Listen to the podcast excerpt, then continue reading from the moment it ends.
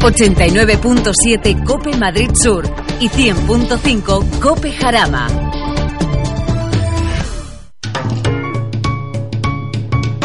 Lubricantes Total patrocina Auto FM. Lubricantes Total.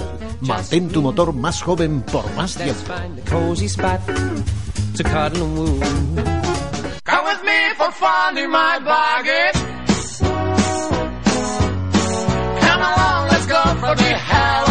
Aquí comienza Auto FM.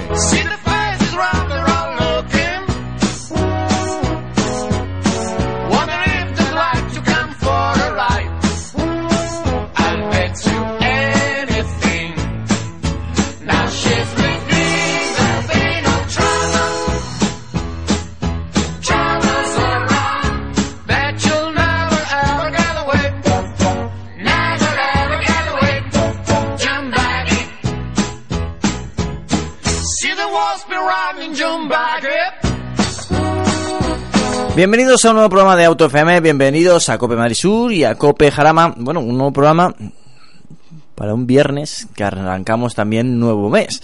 Estamos el 3 de noviembre, em, volvemos con un nuevo programa de Auto FM. Hoy nos toca repasar muchos de los modelos que van a copar la lista de los modelos más vendidos del mercado español. Seguramente estés pensando en automóviles con la forma de sub eh, y no te equivocas. No podemos estar ciegos a la creciente demanda de este tipo de vehículos. Ya copa la lista de los más vendidos en segmento B, C e incluso D. Los SUV han llegado para quedarse y nosotros te vamos a acercar las primeras impresiones, nuestra opinión, que hemos sentido al volante de estos nuevos vehículos, de estos nuevos modelos que van a llegar al mercado. Además, me gustaría agradecer a todos los oyentes que nos escriben al email de autofm.copemadrisur.es eh, sobre todo pues al buzón del oyente eh, o nos ponen comentarios a través de Ivos. Que sepáis que leemos todos los mensajes y que apuntamos vuestras opiniones y valoraciones. Este programa sin vosotros no tendría mucho sentido, siempre lo hemos dicho y sobre todo pues hombre no estaríamos ahí en lo alto según Google, siendo el programa del motor, el programa radiofónico del motor más descargado de España. Bueno, si estás preparado, yo creo que sí. Arrancamos, arrancamos aquí en Auto FM.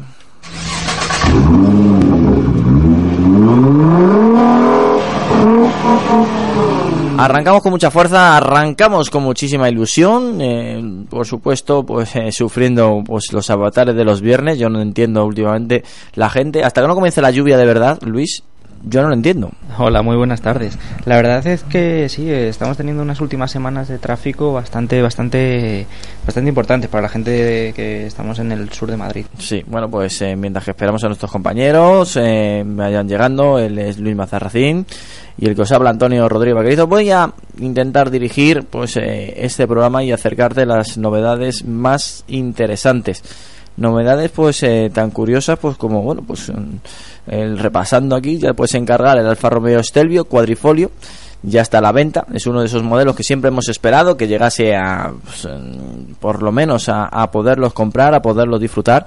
Y es que pues para que nos hagamos una idea su precio 104.000 euros a cambio tendremos eh, para disfrutar eh, un motor diseñado por Ferrari, un 2900 V6 biturbo de 510 caballos de potencia, 600 Nm par que gracias a él podrás alcanzar la velocidad máxima de 283 km hora, que cuidado, eh, para un estéreo, para un vehículo de estas proporciones no tiene que, que andar nada mal, y tener un 0 a 100 en tan solo 3,8 segundos. Eh, Alfa Romeo ha enviado un comunicado a la prensa para notificar que a partir de esta semana se quedan abiertas los pedidos para clientes particulares de este Alfa Romeo Stelvio cuadrifolio verde. Y cuidado, ¿eh? como hemos dicho anteriormente, este cuadrifolio lleva el mismo motor que da vida a su versión en berlina, estamos hablando del Julia, y está asociado a una caja de cambios automática de 8 velocidades eh, y bueno, pues eh, una calibración específica que permite cambiar en marcha en tan solo 150 por lo menos eso es lo que dice Alfa Romeo, lo que dice el grupo Fiat, 150 milésimas de segundo con el modo de conducción Race. Wow, Luis. Sí, la verdad que en cuanto a prestaciones, es un, es un vehículo que, llama la atención, ¿no? tiene una velocidad punta de 283 kilómetros por hora. Y bueno, pues ya de punto de partida es 15.000 euros más barato que su rival más directo, que sería el, el Mercedes AMG GLC 63 y, bueno, pues, pues ya es un punto a favor a tener en cuenta pues en este en esta pequeña batalla que van a tener eh, los dos modelos ¿no? es una batalla que va a ser importante interesante y por qué no decirlo dura vamos a, verlo y lo vamos a comentar aquí en Auto FM. Vamos a hablar también del modo del Tesla Model 3 que se retrasa a tres meses, nada más y nada menos. La idea que tenía Tesla era fabricar unos 5.000 unidades por semana en el mes de diciembre. ¿eh? Sin embargo, a día de hoy solo se han entregado 222 unidades Mm, de las 1.500 ya eh, planeadas y firmadas. Por tanto, han tenido que replantear el nuevo sistema de cadena de montaje, han retrasado la fabricación de las unidades, eh, han tenido que retrasar esta entrega hasta el próximo trimestre del próximo año, que esto para una marca es dramático. Además, a esta situación han tenido que añadir las entregas de los Model S y Model X que se han incrementado un 18%, por lo que el espacio de la cadena productiva se ve aún más ajustado. No dan abasto. ¿Quién lo diría? Para la gente de Tesla. Sí, no, además eh, la marca ha tenido, ha presentado esta semana uno, sus cifras, ¿no? Y, ha tenido una pérdida de 1.200 millones de dólares, que ya son dólares. Sí, sí, sí. Y bueno, ya, ya, pues ya, es pasta, ¿eh? Ya es dinero. Sí, sí, sí. La previsión de, del medio millón de unidades que tenían previstas para 2018, mm. pues, eh, pues peligra, está un poco ahora mismo en el aire, ¿no? Lo que tú decías. Van a replantear un poco cadena de montaje, van a replantear el modelo de negocio y bueno, pues a ver, eh, a ver cómo, cómo evoluciona el panorama. Vamos a ver cómo evoluciona y cómo, cómo sale adelante. Eh, por lo menos un retraso tan fuerte como este modelo que iba a ser un superventa, que ya no estamos hablando del Model X, sino del Model S, un modelo que iba a acercar eh, Tesla, digamos, a, a bolsillos menos, eh, menos amplios de dinero, pues está retrasando y, su retraso es bastante, bueno, su demora es bastante alta, ya lo vuelvo a insistir, el primer trimestre del próximo año. Bueno, según la A, y nosotros también lo comentamos, por supuesto, los sistemas de multimedia son peligrosos. Eh, los sistemas multimedia, sabes que han evolucionado tanto que han pasado a ser eh, simples aparatos para reproducir música a través de la radio, el CD o el pendrive, para convertirse en ordenadores complejos que se ubican pues a escasos a centímetros de nosotros mientras que conducimos en la parte media alta del salpicadero, en la gran parte donde están situando los fabricantes estas grandes pantallas y su evolución ha sido tan rápida que muchas personas no están ni, ni familiarizadas ni, ni concienciadas de lo importante que es seguir mirando hacia adelante y se están perdiendo en menú de submenú hasta que pueden, yo que sé, por un ejemplo que algunas marcas no lo ponen hasta difícil para poder subir y bajar la calefacción o apagarla o subir la temperatura.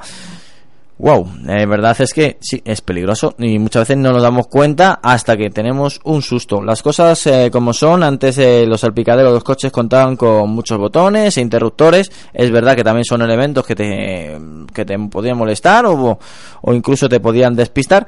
Pero bueno, eh, ahora pues con estas grandes pantallas, sobre todo de control, se, se tiene gran parte de cuando conduces, se pierde mirando simplemente esa pantalla en un centro de un salpicadero que no te transmite lo que hay delante de nosotros. Sí, eso es cierto. La verdad que muchas veces eh, criticamos, ¿no? un poco entre comillas, pues todo este avance tecnológico que obviamente eh, aumentamos las funcionalidades que tienen nuestros vehículos a nivel de multimedia, pero con ello aumentamos también eh, la complejidad de, manejar los sistemas de infoentretenimiento, ¿no? Porque muchas veces están, estamos careciendo de ruedas, mm, sustituimos todo por paneles táctiles, que bueno, no siempre creo que es la mejor solución para, para ir navegando entre paneles, para ir cambiando la música, cambiando los podcasts, cambiando la calefacción. Claro. Y bueno, pues eso lo que implica es un, despiste, un segundo más de, desatención a la carretera y, tener un pequeño sustito un susito pequeño o grande.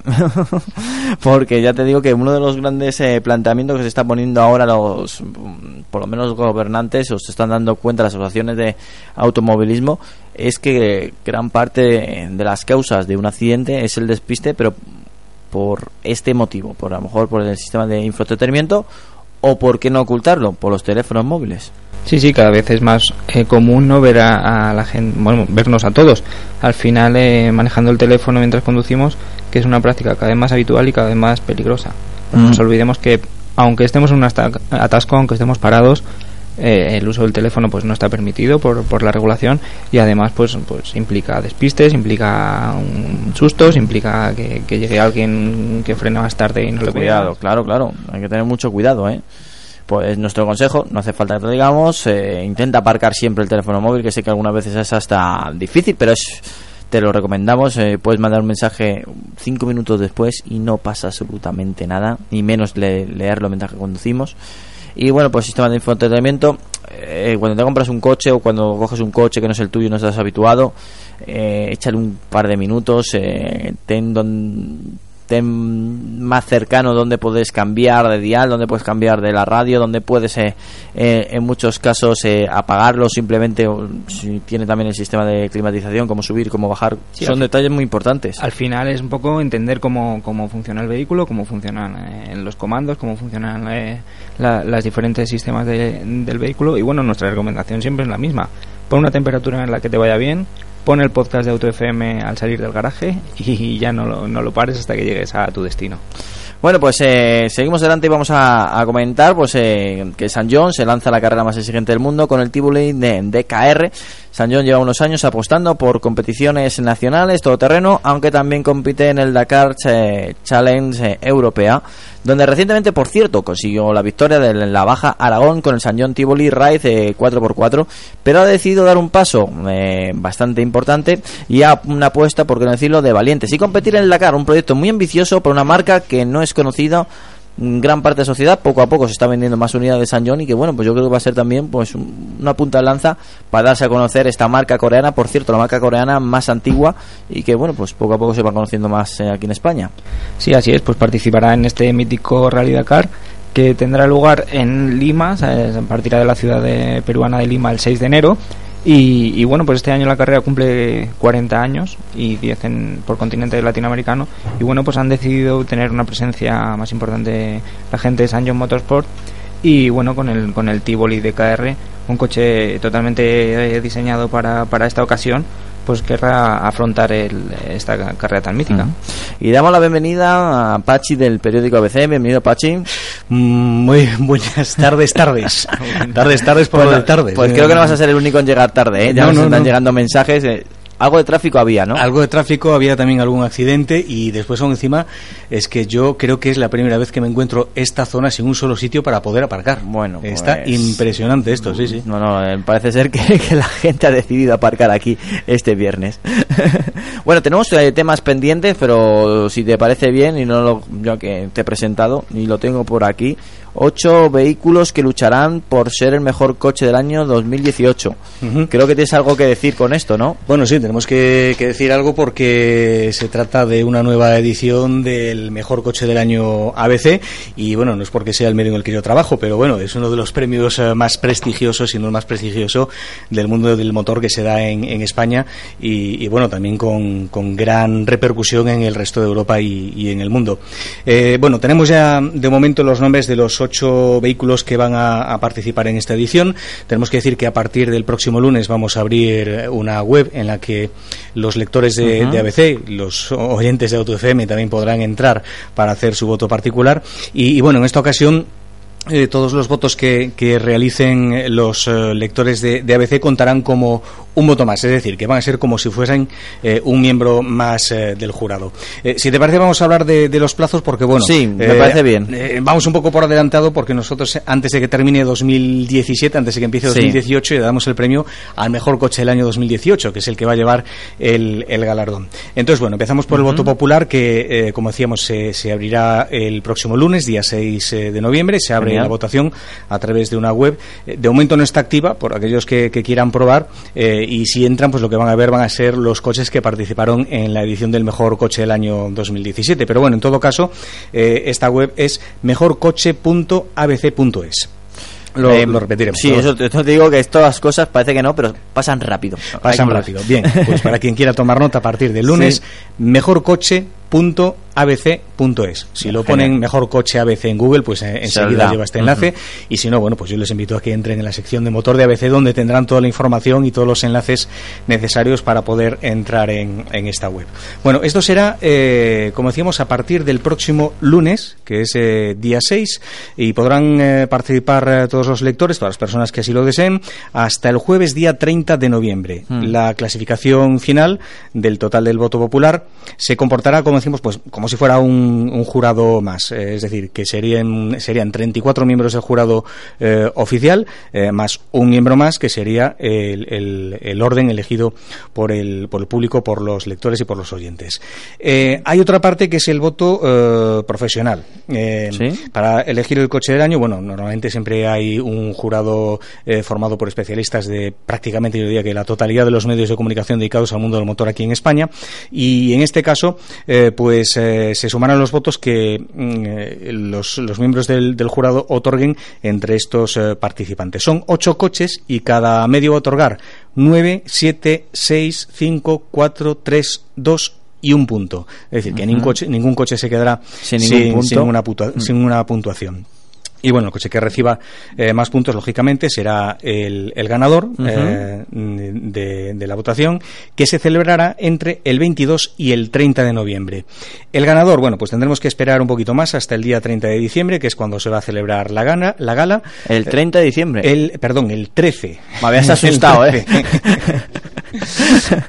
El 13 de diciembre, no, no, el día 30 de diciembre no estamos, la verdad, que para, para celebrar muchas galas. Bueno, podría ser una Oye, gran fiesta, sobre todo para bueno, el ganador, ¿no? O, Pero bueno. O un arranque de fiesta bueno también. Un arranque de fiesta bueno y un buen arranque para, para quien gane el premio, ¿no? Y se, bueno, se dará a conocer en una gala. Uh -huh. eh, desconozco, desconozco todavía la, la hora, pero bueno, lo, lo, habitual es que sea en las instalaciones de ABC, en Juan Ignacio Luca de Tena, y a partir de las 8 de la tarde. Y en ese momento será cuando, bueno, pues tanto los miembros del jurado como los candidatos que se presentan al premio, como el público en general, sepa cuál es el mejor coche del año 2018. Mm, ¿Develamos los...? Sin problema, sin problema. ¿Los desvelas están, tú, los desvelo es que yo? Están, yo creo que están como locos los oyentes diciendo, me parece perfecto, pero ¿quiénes son este año los, los finalistas? Bueno, pues yo creo que eh, hay coches de todos los segmentos, sí. es decir, que están prácticamente todos representados. Eh, me gustaría hacerlo por orden alfabético, pero por orden alfabético no los tengo aquí ahora mismo, ¿no? ninguno sabemos qué, pero bueno, los candidatos son el, el nuevo Seat Ibiza, ¿Sí? El Kia Stonic, el ¿Sí? nuevo Hyundai i30, ¿Sí? el Alfa Romeo Stelvio, el Jeep Compass, el Citroën C3 Aircross, el Peugeot 5008 y el Honda Civic. Qué difícil, ¿eh? es muy difícil. Yo lo, lo, tengo que decir y lo voy a reconocer, ¿eh? eh tengo varios, varios preferidos yo creo que todos tenemos varios preferidos. Y es que además, bueno, como en esta ocasión yo creo que tenemos un, coches representantes de prácticamente todos los segmentos, va a ser difícil elegir. Y, y, bueno, en mi caso particular, yo es que soy miembro del jurado, ¿no? Evidentemente no, sí. no puedo desvelar aquí ahora mismo cuál no, va a ser no mi te, iba, no te iba a meter en el compromiso. Entre, no, entre otras cosas porque la semana que viene y la siguiente sí. todavía tengo que probar algunos de los coches ah, que se presentan. Vale, Entonces, vale. no voy a hacer valoraciones, evidentemente, antes de haberlos probado todos, ¿no? Eh, pero, pero bueno, yo creo que a ver, hay que es no. una situación difícil porque no, no lado, cuidado, cuidado que te puedes que te puedes quemar. No, no, intentaré no quemarme, pero bueno, por un lado manda el corazón y por otro lado manda la razón, ¿no? Entonces, pues eh, hay que tener en cuenta un poco el criterio que podemos aplicar para saber cuál es el mejor coche del año. Eh, a ver, hay coches buenísimos. Hay, pf, bueno, es que, es que eh, si, si, dices tú cuál de ellos te comprarías, pues eh, dilo. Estás, yo, estás tú yo mismo. sí, yo a mí da lo mismo a marcarme en este en esta ocasión, pero yo creo que que un coche exótico que no solamente no se está en, en esta lista porque no hay tanta novedad eso año tras año. Yo apuesto por el Honda Civic. Es un coche que, que me ha gustado, ¿eh? Me ha llamado la atención. Luis muchas veces nos lo ha comentado aquí en el programa de, de que tiene un diseño un tanto peculiar. Sí, claro. bueno, es un diseño muy muy muy japonés, evidentemente, sí. ¿no? Pero, hombre, yo creo que el Honda Civic ha dado un salto muy importante respecto a la generación anterior. Eh, eh, yo creo que es un poco más coche y, sí. y después, bueno, la oferta mecánica que, que, que, tiene desde incluso el motor más pequeño tricilíndrico, yo creo que es eh, eh tiene tiene puntos suficientes como para, para poder eh, por lo menos participar y con bastante honor en, en este en este premio, ¿no? Y luego, pues eh, también vemos que los SUV están acaparando gran parte de esta lista. Sí, es que es el segmento de moda, no nos podemos, eh, no lo podemos negar, ¿no? Evidentemente, durante este año yo creo que han sido muchísimos los sub que se han presentado y no solo eso, sino que además el público los está cogiendo, yo creo que un poco como los sustitutos de, de los eh, tradicionales monovolumen, ¿no? Eh, además, en años anteriores, pues eran los sub de tamaño medio y ahora quizá pues estamos viendo las versiones de, de coches tan populares, pues como pueden ser el Seat Ibiza, el Citroën C3, etcétera, etcétera, que son los que realmente ahora mismo están pegando una subida muy, muy importante en, en el mercado, ¿no? Eh, entonces, bueno, pues por eso tenemos representantes como son el, el Kia Stonic y tenemos también vehículos como son el eh, C3 Aircross o incluso pues ese Alfa Romeo Stelvio que, que, bueno, que es un coche que también es para que uno se le caiga la baba. La verdad es que sí. Bueno, pues aparte de, de ABC, por supuesto, que va a votar para este coche del año, también vais a tener los medios de comunicación más prestigiosos de España. Sí, bueno, los medios de comunicación más prestigiosos de España que, que repiten y algunos se, se incorporan, porque bueno, hay que reconocer que la era digital la tenemos ahí y si antes tradicionalmente eran las revistas de papel y los periódicos los que participaban, bueno, pues ahora también tenemos representantes de televisiones, tenemos representantes de medios de comunicación eh, digitales que, que estarán participando y, y, bueno, yo creo que una de las características que precisamente tiene este premio eh, es que no lo da un medio de comunicación, Eh, es decir, que se puede decir, no, es que este premio se lo ha dado ABC a tal marca porque son los que más publicidad hacen en ABC. Bueno, pues no, pues no porque eh, están prácticamente eh, incluso periódicos que, que podemos Sí. decir que son rivales eh, directos de De ABC, como puede ser La Razón, ¿no? Bueno, No. pues pues La Razón también eh, forma parte del jurado del premio. Para que se dé cuenta la gente que, que es el premio, siempre lo hemos dicho aquí, es el premio más importante que se da a un vehículo en España.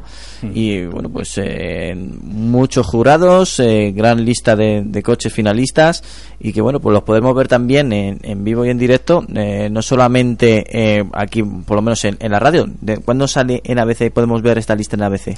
Esta lista, bueno, se puede ver ya en el periódico, en la web, en abc.es Ujú. también. Si entran en la sección de motor, está la información, la lista. Bueno, sale- sale en grande, ahora mismo sale en grande, ¿eh? Ahora mismo sale en grande y el lunes, pues además, habrá bastante información porque no solo vamos a contar quiénes son los finalistas, sino que vamos a explicar con todo detalle eh, el modo de participación para los lectores. Vamos a hacer también un repaso eh, a la historia del mejor coche del año, del premio al mejor coche del año de, de ABC.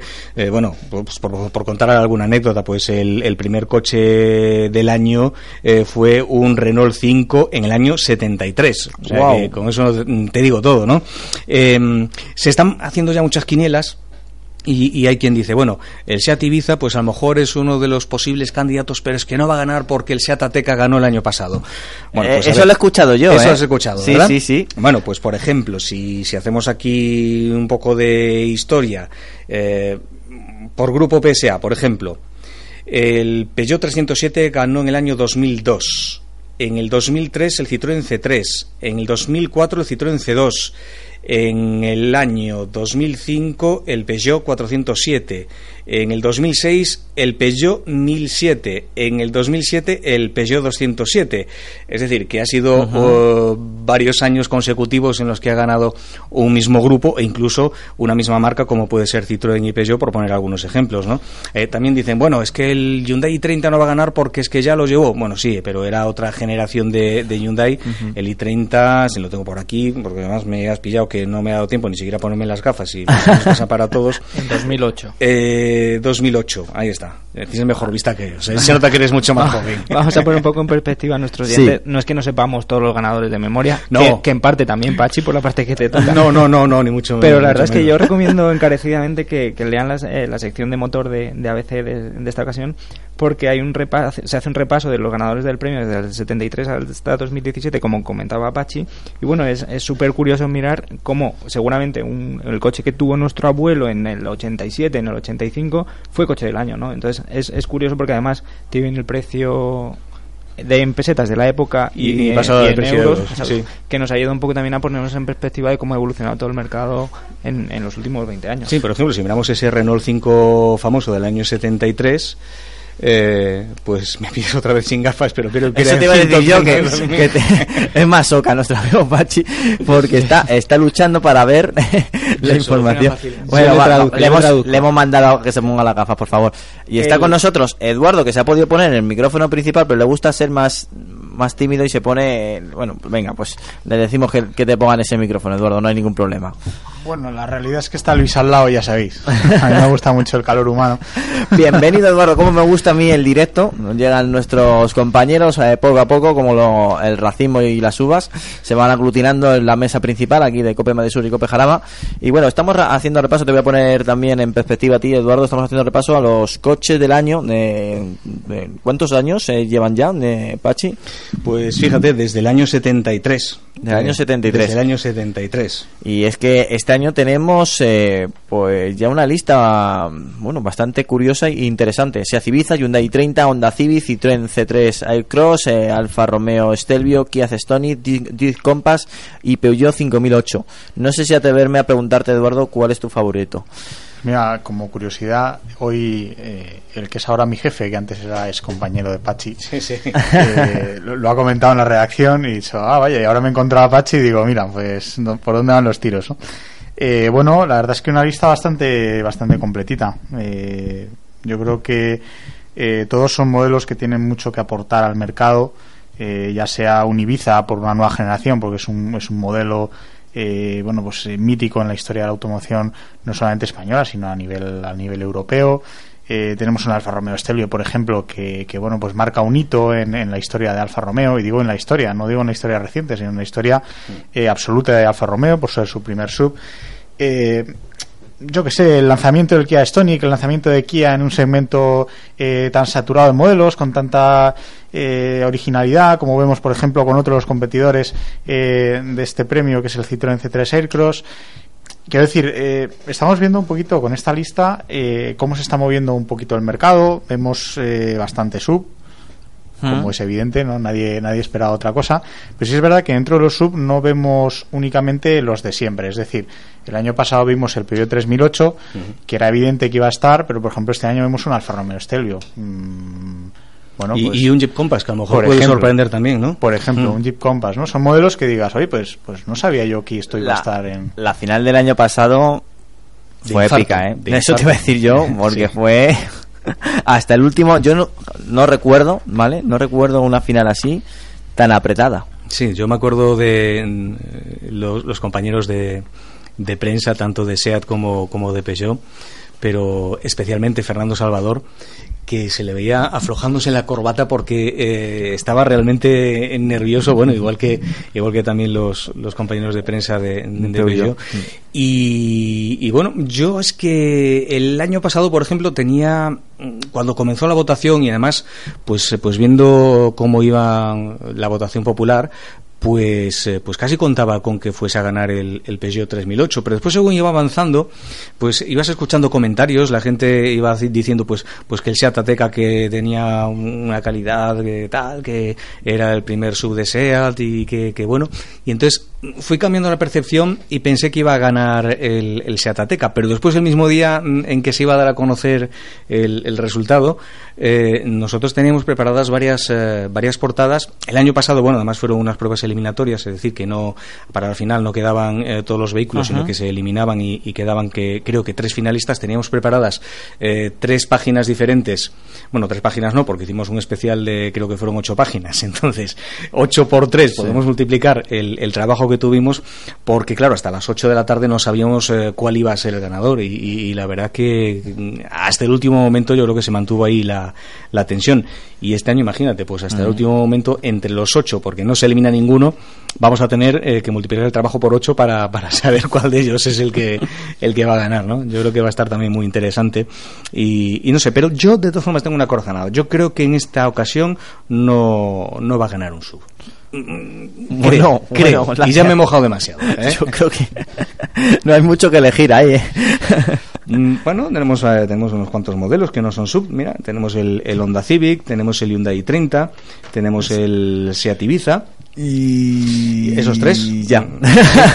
bueno, pero sí que es cierto que haciendo un poco de historia, eh, los utilitarios, digamos, del, del, segmento C han sido, Sí. han sido siempre líderes en, En este premio, en ¿no? los podios. Sí, sí. sí. Y bueno, yo creo que también hemos conocido, no sé si ayer fue, ¿no? La- eh, las, las cifras de venta que, que publica ANFAC y, y de momento, pues eh, siguen situándose como los vehículos más, más vendidos. A ver, reconociendo ese incremento que están teniendo los sub en todos sus segmentos y sub, subsegmentos, eh, pero de momento los, los favoritos No, pues siguen tirando por ahí. El Seat León, el, el- Hablando- el Renault Megane, etcétera, etcétera. ¿no? Hablando de cifras, los, los compactos, a mí me sorprendió porque, a ver, yo es evidente que se está viendo eh, un cambio en el mercado eh, del automóvil hacia, hacia el sub, es evidente, pero no, no estaba yo al tanto, al corriente de que el, segmento de los compactos estaba bajando de, semejante forma. Yo no sé, eh, el otro día una presentación era de Volkswagen, no recuerdo ahora mismo la cifra exacta de cuánto estaba bajando el segmento compacto, no me acuerdo si era un 3 o un 6%. Es decir, es una cifra bastante importante teniendo en cuenta que es uno de los segmentos más vendidos, es el vamos, es el segmento eh, prioritario en España. Y sin embargo, los sub estaban alcanzando eh, eh, un crecimiento del 30%. Hmm. Es decir, es una canibalización ahí bastante bastante importante. Sí, yo creo que el propio sector esperaba que, que los sub ah, eh, acabasen con el segmento de los, de los monovolumen. Prácticamente Sí. monovolumen pues ya, ya no se vende. Pero yo creo que no se esperaban tanto que, que también fuese a repercutir sobre, sobre el segmento de los, de los compactos. Pero claro, con, con estos nuevos coches que están surgiendo ahora, como el C3 Aircross, etcétera, etcétera, pues es lógico que, que la gente eh, pues, pues se incline hacia, hacia esta moda que parece imparable, ¿no? Mm, Yo no sé si habré estado despistado, pero yo todavía no he escuchado a Eduardo cuál era su preferido. Pues eh, eh, os iba a comentar una cosa, igual lo habéis comentado mientras no estaba, Mm. pero ni Kia, ni Jeep, ni Honda han ganado nunca el premio. Mira, esa es una buena perspectiva que no habíamos lanzado encima de la mesa. Y el Seat Ibiza, con todos los años que lleva en el mercado, tampoco lo ha ganado nunca. Ni Alfa Romeo, por cierto. Sí, efectivamente, el Ibiza, fijaos que es el con el que he abierto mi conversación, ¿no? He dicho, pues mira, el Ibiza, no sé qué, pues sí, es verdad que no lo ha conseguido nunca. Y, y yo creo que ahora mismo es el emblema de SEAT, ¿no? Quitando, bueno, pues el éxito que está consiguiendo con el Ateca y el León, pero el, el Ibiza yo creo que es el coche que Es todo el producto más- jovenzuelo quiere tener cuando se quita el carnet, ¿no? Y es el producto más internacional que tiene Mm. SEAT. Es Sí. que podemos, podemos realmente De todas formas, bueno, el Hyundai, el Hyundai 30 también es que ha dado un salto de calidad espectacular Claro. con esta nueva generación, ¿no? Es que ahí, ahí es por donde quería ir, Pachi, porque es que podemos dividir, yo creo, en dos segmentos eh, esta lista. Es decir, los que han dado un salto de calidad o, un- o un salto, digamos, de diseño muy evidente, y por otro lado, los que realmente han, revolu- han sido revolucionarios en su marca. Quiero decir, el Kia Stonic es absolutamente revolucionario. Sin embargo, Sí. el Ibiza es de esos que se metería en ese grupo de un gran salto de calidad. El Ujú. i30 se mete en ese grupo del gran, gran salto de calidad. Y sin embargo, el Jeep Compass yo hablaría prácticamente de revolución. Es decir, ha estado, es un coche que ha estado fuera del mercado español Ujú. durante unos cuantos años, ahora Sí, ha no vuelto. tiene nada que ver además con el tiene anterior Compass, ¿no? Efectivamente. Difícil no lo ponéis, ¿eh? Y a ver, el C3 Aircross, bueno, pues también tiene sus bazas, como por ejemplo, bueno, un diseño que, que puede resultar a lo mejor muy atractivo, es un coche que además se fabrica en España. Importante. El Peugeot 5008, mm, bueno, pues eh, el año pasado estuvo a puntito, a puntito su hermano pequeño, el, el 3008, de, de conseguir el premio, pues a lo mejor esta también es su, su oportunidad, ¿no? Y después Alfa Romeo, que yo creo que es el coche que eh, a todos nos gustaría tener en nuestro garaje, independientemente de si después tiene o no los atributos para, para ser el, el mejor coche del año. Interesante. Y si muy, me dejas, yo sigo hablando y te hago el programa yo solo, ¿eh? No, no, a este paso iba a decir que muy interesante la lista que me la habéis puesto, pero al final hacemos eh, eh, el programa hablando de esos coches, esos finalistas que, que, bueno, que invito a todos nuestros oyentes a, a que voten exactamente dónde tienen que votar, Pachi. Hmm. Eh, bueno, pues tienen que entrar en, en abc.es y a partir de lunes pues eh, se va a abrir una, una web específica que va a ser mejorcoche.abc.es y, y aquí es donde bueno pues tendrán las características del coche, su ficha técnica, eh, podrán ver un vídeo de cada uno de ellos eh, y, y votar una vez al día simplemente una vez al, al día después de registrarse por su favorito. Bueno, sí, Perdona, Antonio, sí. que he dicho antes Alfa Romeo no ha ganado nunca el premio, Sí. sí, lo ha ganado. Sí lo ha ganado. Ah. Lo ganó en el 98 con el Alfa Romeo 156. Ah, bueno, es un cochazo, ¿eh? El 156. Bueno, después siempre hay, no sé cómo, cómo llamarlo, pues, pues cosas que uno no comparte mucho. En el año 2001 ganó el premio al mejor coche del año el Chrysler Prete Cruiser. Bueno, Pues, uh, seguimos adelante, seguimos en Auto FM. Unos segundos de descanso después de, de ese gran premio del año 2001 y seguimos aquí. Estás en Auto FM, el programa del motor de Cope Madrid Sur y Cope Jarama. Lubricantes Total, una formulación exclusiva a la vanguardia de la tecnología. Los lubricantes Total prolongan la vida de tu motor y mejoran su rendimiento en las condiciones más extremas. Lubricantes Total, mantén tu motor más joven por más tiempo.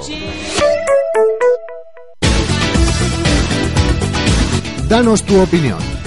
autofm arroba copemadrisur.es Y nosotros seguimos adelante, seguimos aquí, pues eh, acercándote a la noticia más importante de la semana y te podemos decir que ya hemos conducido el nuevo Hyundai Kona. Bueno, ya sabéis que Hyundai se ha aventurado en el mercado de los subcompactos, no es algo nuevo, pero aprovechando el tirón de, de estos segmentos, sobre todo el segmento B, y bueno, pues han dicho, ¿por qué no estamos nosotros ahí? Cuando, sobre todo Hyundai, el gran boom que tuvo aquí en España fue cuando apostó por los sub. Pues bien, ha presentado pues el Kona, que es un nombre que hace honor a una isla de Hawái, Eh, es un vehículo eminentemente urbano, práctico, bastante grande para las proporciones y, sobre todo pues eh, para el segmento donde va a ir ubicado.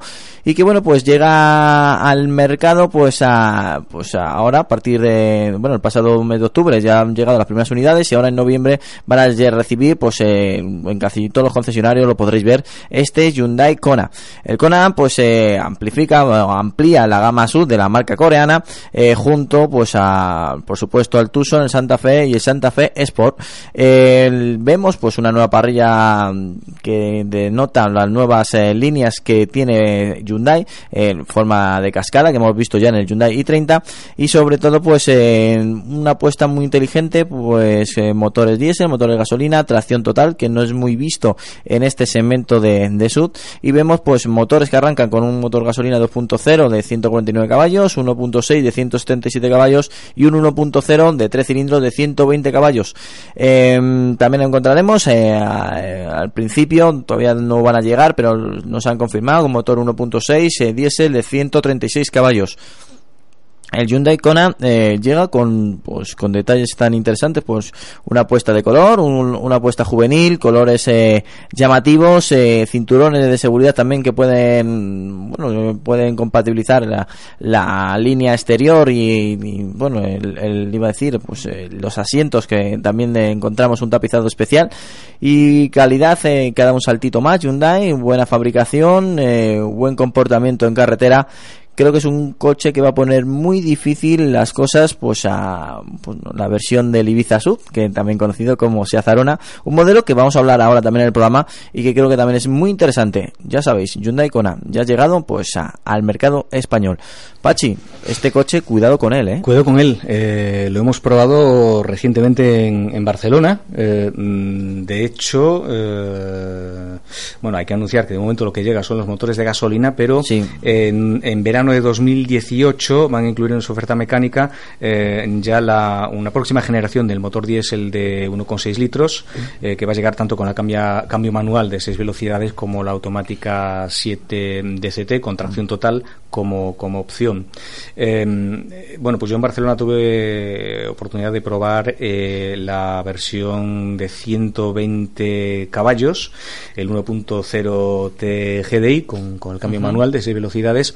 Y bueno, en principio, la verdad es que es un coche que, que se comporta bastante bien, con, con esta que es su, su- su potencia mm, más baja de momento, con un consumo oficial medio de tan solo 5,3 eh, litros, aunque no sé por qué, pero a mí con los coches coreanos siempre me pasa algo muy curioso, que el consumo oficial y el consumo real que después saco con él es bastante diferente. Vamos, litro y medio tranquilamente mm, sin, sin pisar, es decir, que estaríamos en 6 eh, litros y algo de, de consumo medio. Bueno, en todo caso tampoco es eh, demasiado eh, exagerado y también hay que reconocer bueno, pues que estos coches estaban sin rodar y que los estábamos prácticamente Estrenando, sí. Bueno, en el interior llama la atención bueno pues algunos acabados Aparte, bueno, pues eh, no sé si, si, mm, creo que sí, que, que, que viste el, el coche este con el cinturón de Sí. seguridad. Con, eh, A mí me tocó color lima. Color lima, sí, sí, sí, sí.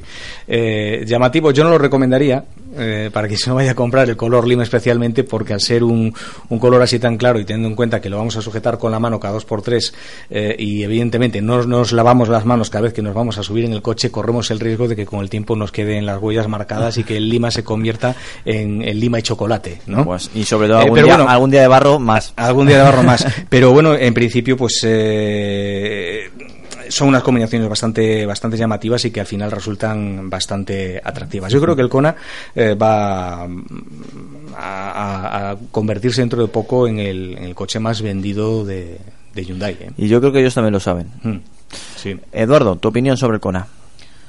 Bueno, pues eh, para, para, empezar a deciros que muy prontito, muy prontito, muy prontito en la revista Coches vais a tener no solamente una presentación, sino la prueba completa de este coche he tenido la oportunidad de tenerlo durante una semana, es decir... O sea, que la vas a escribir tú. Sí, sí, he convivido con él, lo, de, lo dejé ayer, o sea, he convivido con él. Lo tocó más que nosotros, ¿eh, Antonio? Sí, sí, no, no, lo, lo, pero lo, lo, dice aposta para sacarnos los, para los dientes. los colores, ¿no? Ver, no, no, no, vamos a ver, lo, he cogido, además, eh, me ha gustado mucho porque lo he cogido en un acabado Class, que es un acabado medio, medio de gama, probablemente el que más se venda, el más atractivo mm. eh, de cara a precios, son en torno a 16.000 euros con descuentos y lo he probado con el motor, como bien decía Pachi, el 1.0 eh, turbo, el TGDI de 120 caballos. Me parece una opción excelente. Mm. Hasta el punto que diría lo mejor del coche es el motor. Eh, es, eh, he probado motores tricilíndricos eh, turbo muy buenos, de última generación, pero estaría. Mm, me temblaría un poquito la voz si dijera que hay algo mejor en el mercado ahora mismo que ese motor. Ojito, ¿eh? Creo que está muy bien. Yo creo algo desconocido por ser Hyundai Kia pero me gusta mucho. En cuanto a consumos, yo he conseguido en torno a 5,8. Es decir, a mí se me ha quedado en 5,8, el coche ya está un poquito más rodado, además. Sí, sí, sí. 5,8 me parece un consumo bastante bien, bastante bien avenido para ese tipo de coche. Eh, bueno, en cuanto al coche, eh, en cuanto al coche como tal, el habitáculo, como bien decías, eh, tú Pachi, hay algún fallete de, de, de, de acabados. Eh, yo me quedaría sobre todo con el tema de que eh, los reposabrazos sean duros. Eso en viajes largos, como si he hecho, acaba molestando un poquito. Pero bueno, eh, es muy sólido, está bien acabado. Sí es cierto que merece la pena dejarse un poquito más de dinero en, en, personalizar el coche. Es decir, hay que subir un poquito de escalón de equipamiento para poder acceder a la personalización, ya para tener eh, si no es ya tanto un techo bicolor, por lo menos un interior un poquito menos sosete, menos, ¿no? Con algún que otro colorido interior, probablemente ese color lima del que hablabais pues sea un poquito exagerado, pero bueno, un color un colorcito no, que conste que el coche exterior en el color el, el lima este no, no, le viene genial, le viene genial, le viene genial porque es un coche Pero yo lo que no recomendaría no porque sea feo ni mucho menos, sino pues por, porque a lo mejor se puede notar más el, el uso, ese, ese color lima para el cinturón de seguridad, ¿no? Pero no, bueno, digamos yo... que con un poquito de Fairy se limpie tampoco pasa nada. Yo, yo os, voy a, os voy a hacer un dato. La semana pasada estuve probando el Volkswagen T-Roc y como muchos sabréis, habéis visto interior, eh, fotos interiores, tiene unos paneles gigantes como el Volkswagen Polo en los que hay color, ¿no? O sea, puedes elegir, me parece que son entre cuatro colores. Eh, ostras, eh, un azul oscuro, pues está bien, le da color CT al pero yo lo he probado amarillo y lo he probado rojo y hay un momento ya en el que acaba saturando tanto color mm. acaba saturando. Sí. en el caso del Hyundai pues el interior es un poquito más discreto ese color pero yo creo que le da un toque muy juvenil eh, muy fresco yo creo que mucho mejor. Muy separado de esos eh, interiores completamente negros que suelen llegar eh, sobre todo de los mercados de, del mercado asiático. Pero bueno en cuanto al coche yo creo que coincido con, con Pachi que va a ser uno de los superventas de Hyundai si no el superventas. Sobre todo porque bueno mirando precios y mirando equipamientos me parece un coche muy sensato sí. muy, sensato, muy sensato y además creo que hay Hyundai el grupo Hyundai Kia se ha cubierto las espaldas porque tiene un Hyundai Kona que es eh, muy atrevido y puede no gustar a todo el mundo. Creo que es un coche que puede llegar a ser eso de amor u odio. Uh -huh. Y tracción total, ¿eh? Sí, pero yo creo que se ha cubierto las, las, espaldas con precisamente uno de los coches que está en la lista, que es el Kia Stonic. Sí. Que no comparte pero plataforma. Maneras, no, no, no coincidís conmigo que normalmente Kia se puede permitir esos lujos de diseño más atrevido y en este caso en cambio los papeles. A ver, eh, Kia últimamente le estaba comiendo bastante terreno a, Hyundai en, España, mmm, teniendo en cuenta pues que Hyundai, eh, digamos que es la marca de lujo de la firma coreana, ¿no? Mm, y yo creo que en este caso con el Stonic, pues Kia está volviendo un poco más a los orígenes de coche como eh, mm, más modesto, sin llegar a, decir que es un, low cost, ¿no? Eh, a ver, muchos le, llaman el Kia Stonic, que es el hermano pequeño de, del, del, Hyundai. Bueno, lo que decía es que no comparte ni siquiera la misma plataforma. Exacto. Es un coche más, más, más pequeño. Pues pues se está cubriendo todos los mercados.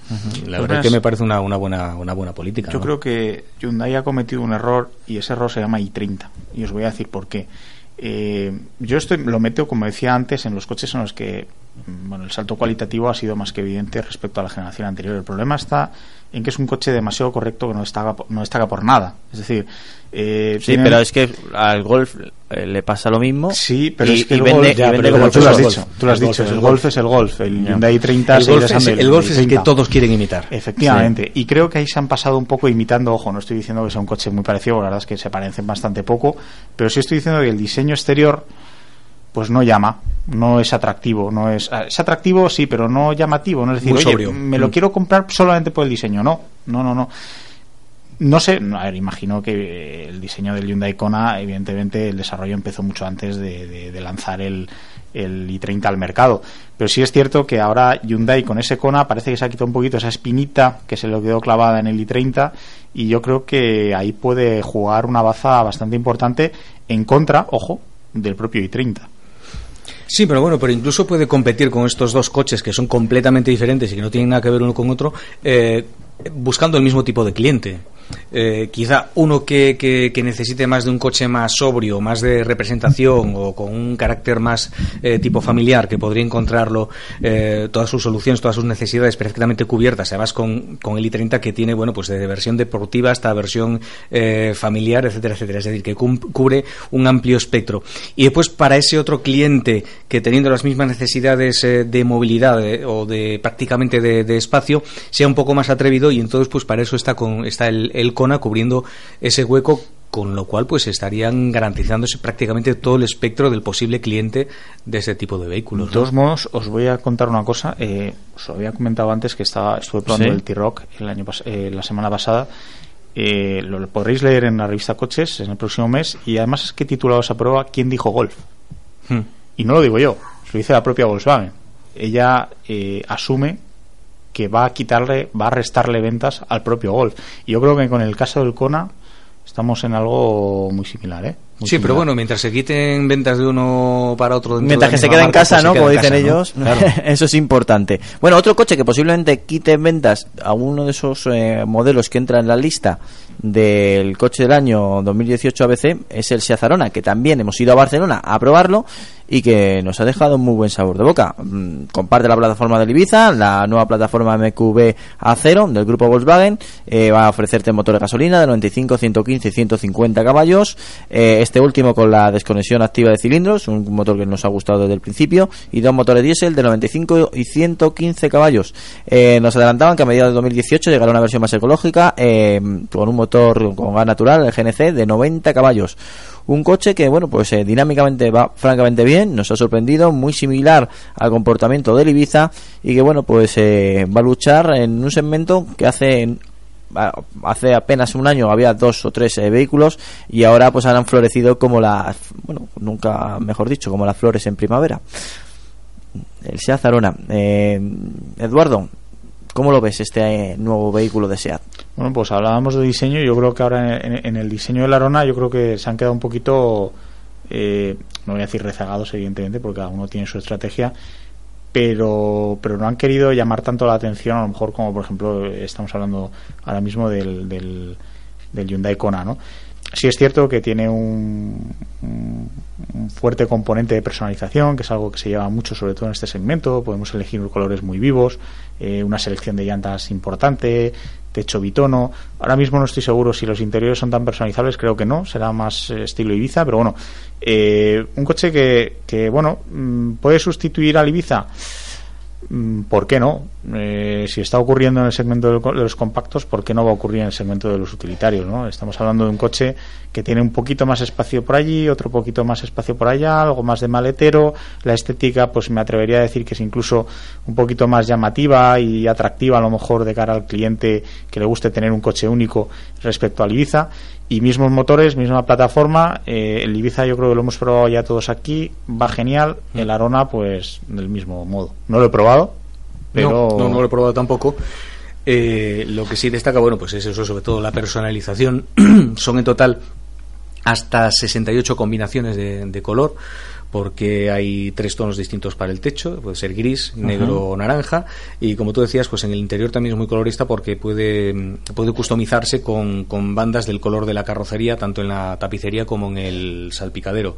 Eh, lo que pasa es que, bueno, con SEAT lo que estamos viendo es que eh, lo que tú decías, el diseño arriesgado no. Bueno, a ver si algo funciona, ¿para qué cambiarlo? no Le funcionó el Seat León, eh, sacaron el Seat Ateca, eh, que era el, León pero en sub, sacaron el Ibiza, que era el León pero más pequeño, y ahora sacan el, Arona, que es el Ibiza pero más grande.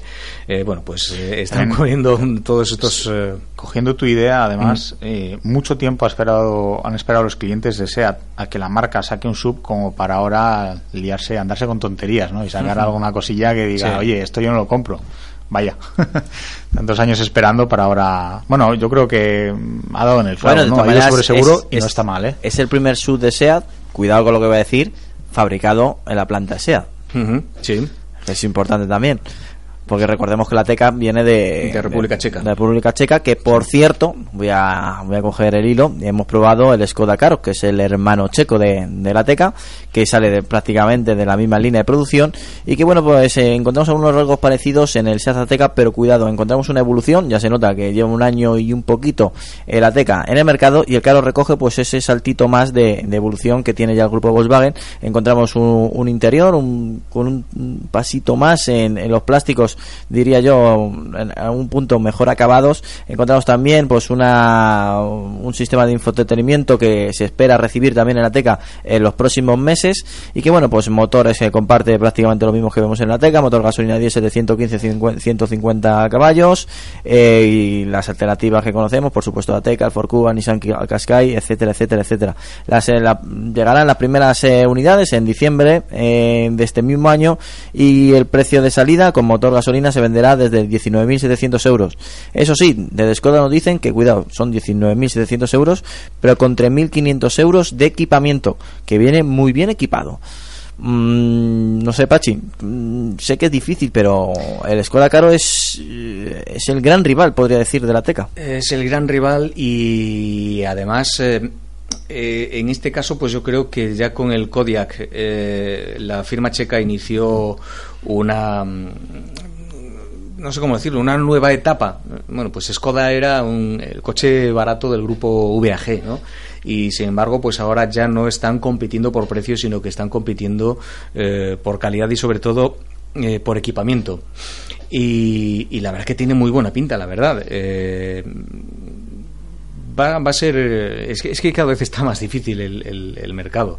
Cada mm. vez está más difícil porque son, son muchos compitiendo por, por la misma tarta eh, y cada uno intenta poner sus, sus, sus mejores cartas ¿no? ahí para, para, para conquistar y, llevarse. A, esos clientes. Eh, por cierto, con un motor, el, el, 1. el, el 115 caballos de gasolina. Sí, el de con 19.700 euros. Sí. Eh, que está bien, se puede mover correctamente el coche. Se puede mover correctamente, sí, sí, sí, sí, Yo lo he probado en, varios mm, coches de varios modelos de, del grupo VAG y la verdad eh, que, que si no necesitas más, ¿para qué vas a ir a por más? ¿no? A ver, repite eso del grupo. VAG. no, es habitual, nosotros normalmente lo decimos grupo VAG, pero sí, sí está, está bien dicho. Sí. Es más, es más profesional ha dado un toque distinto. De todas maneras, desde que te pones gafas para estar en la radio... No, yo me pongo gafas para ver, que, cada vez esto va peor. es interesante. Eduardo, el nuevo Caro. ¿Qué tal Sicilia, Antonio? Yo encantado, ¿eh? Yo es un sitio donde no había visitado, ¿vale? Todo esto viene, Eduardo me lo dice, porque ha sido la presentación en Sicilia. Un lugar bastante bueno para probar un sud para por su por su situación es un, un lugar eh, con bastantes pendientes eh, peligroso en algunos en algunas situaciones y también un detalle importante tiene carreteras tanto autopistas como comarcales pues donde puedes ver eh, perfectamente el comportamiento de un coche en este caso del Skoda Caro Bueno, pues de comportamiento hablas tú, porque yo no, yo no lo he probado. en- pero bueno. pero habla- estéticamente por lo menos lo Pues que te ha- lo has visto ahí quería fotos. ir. A mí estéticamente, igual que el- hablábamos de la Arona, creo que es un poquito conservador. El Ateca me ha parecido demasiado cons- conservador, igual que me ocurre con el, con el León. Y yo creo que el Karoq, sin diferenciarse demasiado, eh, sí que es verdad que, bueno, estéticamente me atrae un poquito más. Es cierto que además eh, estrena ciertos detalles de equipamiento, como por ejemplo el cuadro de mandos digital, eh, que el Seat Ateca pues no tiene. Y bueno, realmente tiene las mismas virtudes, es decir, es un subcompacto que efectivamente es compacto porque bueno, los subcompactos de la anterior generación han crecido una barbaridad respecto a esta nueva y estos subcompactos, estoy hablando en concreto mm, no, de, Tiguan, de este el trío, ¿no? Tiguan, Ateca y ahora el Karoq, se han quedado unas medidas que me parecen más que mm, adecuadas, muy inteligentes, sobre todo cuando vemos las capacidades de maletero, las capacidades de la fila trasera, que bueno, pues son realmente buenas.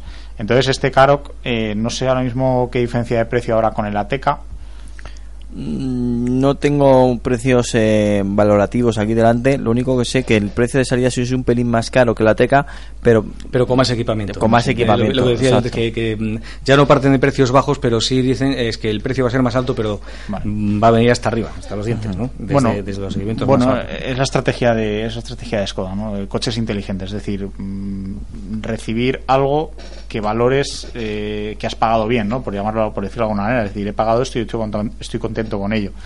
Yo creo que puede ser un producto bastante No me sale el nombre del coche al que sustituye para que nos demos Yeti. cuenta. No, pero, El- el- bueno, Ah, eh, sí, ha dejado de, de- de- de fabricar el Yeti y ahora está fabricando este. Entonces, a mí me gusta más el Yeti. Yo soy, poco- yo soy más de Yeti, ¿eh? El nombre, por lo menos. El nombre, sí, pero bueno, el coche al final parecía que lo habían cortado con un serrucho. Sí, por claro, no, el diseño ha dado- un- han dado un pero- salto pero importante. era, pero era un coche que mm, de forma desconocida era muy bueno eh, en muchos aspectos, en habitabilidad en primer lugar y en segundo lugar fuera del asfalto. Fuera del asfalto, sí, sí, Era sí, muy sí. bueno, era Sí. un coche muy bueno. y poco conocido y, y lamentablemente poco conocido y poco valorado hasta que lo prueban, es verdad, en eso sí Ujú. que te doy la razón. Bueno, seguimos adelante, eh, uy, nos quedan tres minutos, no sé si, si atreverme a, a- bueno, voy a decir una noticia rápida y, y paramos a las 8. La fabricación de coches en Reino Unido a la baja por el Brexit, cuando indicaron el proceso de quitarse de, de Europa, de la Unión Europea, en Reino Unido no pensaron que podría tener problemas en sectores económicos clave, o sí, y lo dejaron pasar. El automóvil ya sabéis que es un pilar fundamental para la economía inglesa, al igual que ocurre en España, y este no tarda mucho en resentirse, eh, pues el Reino Unido todavía no se ha marchado y ya está descendiendo la fabricación de coches en sus islas. Según la Asociación de Fabricantes Británicos, eh, la producción de coches en Gran Bretaña disminuyó un 4,1% durante el mes pasado eh, de septiembre. Este es el quinto mes seguido que se apunta con dato negativo, acumulando a lo largo del año un descenso de 2,2%. Las unidades fabricadas durante el mes de septiembre fueron tan solo, entre comillas, tan solo 153.224 y ayudaron a alcanzar 1.259 millones de unidades totales en la que va de año. Cuidado, cuidado, cuidado. Eh, es el es un aviso que le están dando a bueno pues al Reino Unido de, de un movimiento todavía que no se entiende y que por cierto cada vez más voces en alarma está viendo en las islas. Lo hemos comentado muchas veces aquí, Pachi.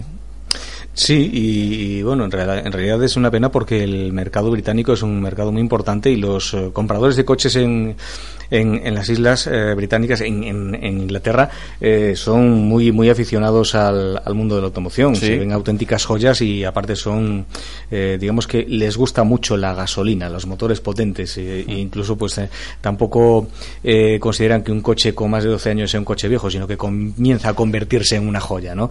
Eh, bueno, pues a ver qué es lo que dice Europa y, y, ojo, bueno, pues sin mirar tan lejos, pues aquí al lado lo que puede pasar también con la producción en Cataluña, ¿no? Porque dicen que las ventas en, en Cataluña en estos últimos meses han caído de forma bastante importante, un pequeño, lo que sucede en el resto de España. Un pequeño espejo, un pequeñito espejo. Un pequeño espejo, sí. En este caso, pues es el mercado local en Cataluña lo que está lo que está cayendo en cuanto a cifras. De momento no tiene repercusión eh, que se sepa en cuanto a la fabricación de, de, las marcas que producen en Cataluña y en el resto de España, pero pero allí sí se Sería interesante también hacer una revisión dentro de, de, unos meses o final de año a ver qué ha pasado desde la eclosión del huevo independentista a la evolución del mercado y bueno, también de las ventas. De momento este año eh, Renault ha superado en ventas a SEAT en este último mes. Y en los últimos años no era así. Dejámoslo así. Dejámoslo así. Venga, sí. me parece bien. Lubricantes Total te ha ofrecido Auto FM. Lubricantes Total. Mantén tu motor más joven por más tiempo.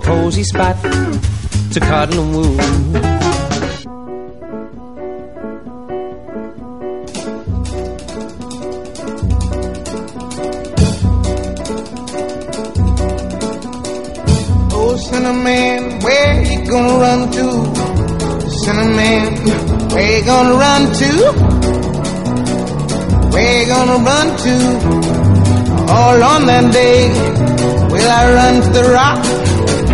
Please hide me, I run to the rock. Please hide me, I run to the rock. Please hide me, Lord. All on that day, but the rock cried out. I can't hide the rock Bueno, seguimos aquí en Auto FM, seguimos en Cope Madrid Sur, seguimos en Cope Jarama y bueno, vamos a hablar pues de un coche ya veterano que sigue en el mercado, ¿eh? Tras 12 años a la venta, el Fiat Punto se va a despedir el próximo mes de julio. El Fiat Punto fue es y será uno de esos modelos emblemáticos de la firma italiana. La primera generación llegó al mercado para sustituir a otro también coche mítico, el 1, en el año 93 y fue coche del año en Europa. Em, sin embargo, desde la cuarta generación, que llegará al mercado allá por el lejano 2005, el modelo ha ido muriendo lentamente. Es verdad que tiene alguna renovación que otra, algún cambio estilístico, sobre todo en los faros. Lo podemos ver si lo comparamos con el 2000, coche 2005 original. Y 12 años y 3 restyling, eso es lo único que nos queda de este modelo, bueno, un modelo interesante del cemento B, bastante grande en el momento que se lanzó y que bueno, pues ha ido poco a poco pues eh, quedándose atrás tecnológicamente. 12 años ya del Fiat Punto y cuidado, algo que todavía nos, nos queda con la boca abierta. Eh, por ahora no va a tener sustituto a corto plazo. Mm, no sé qué decir del Fiat Punto y por qué no tiene sustituto. Lo del por qué no tiene sustituto no lo sé, pero yo del Fiat Punto podría estar hablando lo que queda de programa. Porque por la familia pasó el, el primer Fiat Punto, que le llamamos el calcetín, porque era un punto blanco, y de hecho ahora tenemos un Fiat Grande Punto, mmm, no es, ya no es el calcetín, es de color azul, de 75 caballos de gasolina. Eh, que, que la verdad que no sé por qué, pero los, los vehículos Fiat, si hablas así entre, entre compañeros, no, no tienen muy buena fama. y pero es una, es, dice, una, es una, es fama que, que, siempre está ahí. Yo sí, no sé. sí, está ahí, pero de hecho, digo, pues desde el primer Fiat Punto que tuvimos en mi familia hace 12 años hasta este último que tiene 6, eh, tiene ahora mismo 140.000 kilómetros de gasolina, 75 caballos, y la verdad es que no ha dado ni un solo problema. Eh, nada de nada, un consumo bastante ajustado para ser un, un coche de gasolina, incluso he hecho con él viajes eh, de 600 uh -huh. kilómetros de una tacada, bueno, parando obligatoriamente esa media hora para tomar el café a mitad de camino y, entre Madrid y Galicia. Y la bebida con, con cafeína. La bebida, la bebida con cafeína. Y, y, estupendamente. De consumo, creo que ahora mismo está alrededor de, de, de medio, utilizándolo también en Madrid, en 6,1 litros. Mmm, y yo la verdad es que no he tenido ningún problema con él. Y creo que Fiat sí tendría que buscarle un, un, sustituto, porque en ese segmento yo creo que, que hay un pastel bastante importante todavía que repartirse. ¿eh? Uh, un 500, no sé, es que me da miedo. Sí, claro, un 500, es que ya empezamos con el claro. 500 y si nos salen los 500 por las orejas. Sí, sí, ¿no? es que lo, la apuesta de Fiat. A lo mejor le van a renovar el nombre, es eh, 500 Fiat, va a ser dentro de poco, no sé. Pero no tiene sustituto, eso está claro. Eduardo, decimos adiós al Fiat Punto. Bueno, el Fiat Punto ha estado menos muerto de lo que pensábamos, porque han sabido aprovechar ese modelo como acceso, eh, como acceso a la gama, digamos, como un coche, eh, pues como bien decía Apache, cumplidor, con opciones mecánicas básicas, con opciones eh, de equipamiento básicas a buen precio, eh, una plataforma ya amortizada y ha llegado un momento en el que Fiat eh, pues ha, ha dicho oye pues que me cuesta más fabricarlo que lo que voy a ganar con él a base de, de vender y este este coche ha vendido muy bien en, sus últimos años de vida en, en flotas no ha servido Mm. muy bien en, en temas de flotas de alquiler y demás es evidente que la oferta es cada vez más dura, es un coche ya bastante antiguo y, hay otras opciones mejores, probablemente por un precio similar y que bueno pues ofrecen ofrecen más al cliente. Fiat ha decidido ya eh, pues dar paso a no sabemos si una nueva generación o una nueva estrategia. Eh, tú hablabas, Antonio, de mm, 500, no se sabe cómo, porque parece Sí. que todo lo que para eh, Fiat va a ser 500 algo, ¿no? Sí. Eh, tiene todas las letras de la- del abecedario para, para terminar la gama, así que no sabemos. Pero bueno, yo me atrevería a decir que algún sub por ahí puede caer. Hombre, sí, claro. eh, ya aprovechando que el Pisuerga pasa por aquí, ¿no? Y, y que los subes están de moda, pues tendrán que, que meterse ahí en el, en el segmento. ¿Por qué no? con- Además, con un sub, ¿no? además un sub, un sub, vamos a ver, el, el- A ver, estamos hablando de un tracción delantera, evidentemente, Sí. que tampoco es... eh, ¿Qué no, estáis pero- diciendo? ¿Un 500 XS? No, pero vamos a Sí, ver. espérate que ya me pierdo. Es que, pero ¿por qué XS? Si, puedes llamarlo 500A, B, C, o sea, puedes llamarlo como quieras. Hombre, a ver, si han vuelto también a, a, a la- a- a- a tipo, al, al Fiat Sí. tipo, que, pues, pues a lo mejor vuelve el 1. Ahí, ahí, vamos a ver, eh, Fiat, Fiat eh, en, en todas las presentaciones recalca una cosa bastante importante y, es real, ¿no? Su gama ahora mismo está repartida en, en dos segmentos, en dos bloques. Uno que son los coches, digamos, lo llama ellos emocionales, como el 124 o la gama 500, y otro, pues los coches prácticos, los coches pues de uso diario, de batalla. Entre ellos está el Fiat Tipo. Es evidente que esa gama hay que potenciarla. Es decir, eh, tenemos un sub yo hablo de sub que puede ser perfectamente un urbano, porque no, también venden bien, ¿no? Pero yo hablo de sub, por ejemplo, tenemos un 500X que podría perfectamente valer, pero el 500X a lo mejor es demasiado estiloso para mucha gente, demasiado caro para mucha gente. ¿Por qué? Porque pues, tiene un equipamiento, una serie de detalles de personalización, motores, etcétera, que lo hacen eh, más caro a lo mejor que, que una competencia directa. Y Fiat lo que quiere en la rama del punto, pues sería hacer un, un sub más o menos de ese tamaño, de un, tal. un- un Panda XL, a lo mejor. Efectivamente. Por jugar con la nomenclatura. Da, da- da ideas, tú da Un coche- ideas. un coche práctico, un coche con un diseño más sobrio, un coche Mm. que le guste a todo el mundo, con una calidad un poquito inferior para bajar precio. Yo creo que se puede hacer. Mm. Plataforma tiene, desde luego. Sí, sí, sí, desde luego. Bueno, ya sabemos que cuando invitemos a la directora de comunicación del grupo Fiat, tenemos que invitar a Pachi porque es un defensor de la marca italiana. No, sí, lo, digo en serio. A ver, que es una marca que no sé por qué cosechó muy mala prensa. Me imagino porque en su día habrá salido algún eh, modelo que no dio el resultado esperado, pero también hay que reconocer que Fiat ha sido una marca muy, muy innovadora. Y precisamente por eso, pues los primeros coches sí que, que fallaban, ¿no? Pues, bueno, vale, pero es que si no innovas y si no te lanzas, pues tampoco se consiguen avances. Mm, Yo te digo, sinceramente, el, el- el primer Fiat punto, el calcetín de hace 12 años, mm, yo creo que sigue circulando ahora mismo por Madrid. Y con este coche, pues, la verdad es que no tengo ningún interés de momento en cambiarlo porque mm, va estupendo. De consumo está bien, es un coche amplio, eh, incluso pues con los seis años que tiene ya traía el sistema Blue and Me para, para conectar el teléfono eh, Y USB también. Es decir, que, que venía bastante completo por lo, por lo que en su día me costó, que creo que no superó los 9.000 euros. Pues ahí está, 12 años a la venta y en el próximo mes de julio diremos adiós al Fiat Punto. Y bueno, vamos a decir ahora hola al nuevo Citroën C4 Cactus, que ahora de repente ya no es un SUV, ya no es un crossover, ahora es una berlina. La han presentado en Francia, eh, digamos que van a disminuir esos populares Airbag, que fueron su de identidad, y yo creo que casi no puedo ver un C4 Cactus sin, sin ellos. Y bueno, prácticamente después de cuatro años ha decidido actualizar la marca lo- doble Chevron, la doble engranaje, la marca francesa Citroën, su C4 Cactus.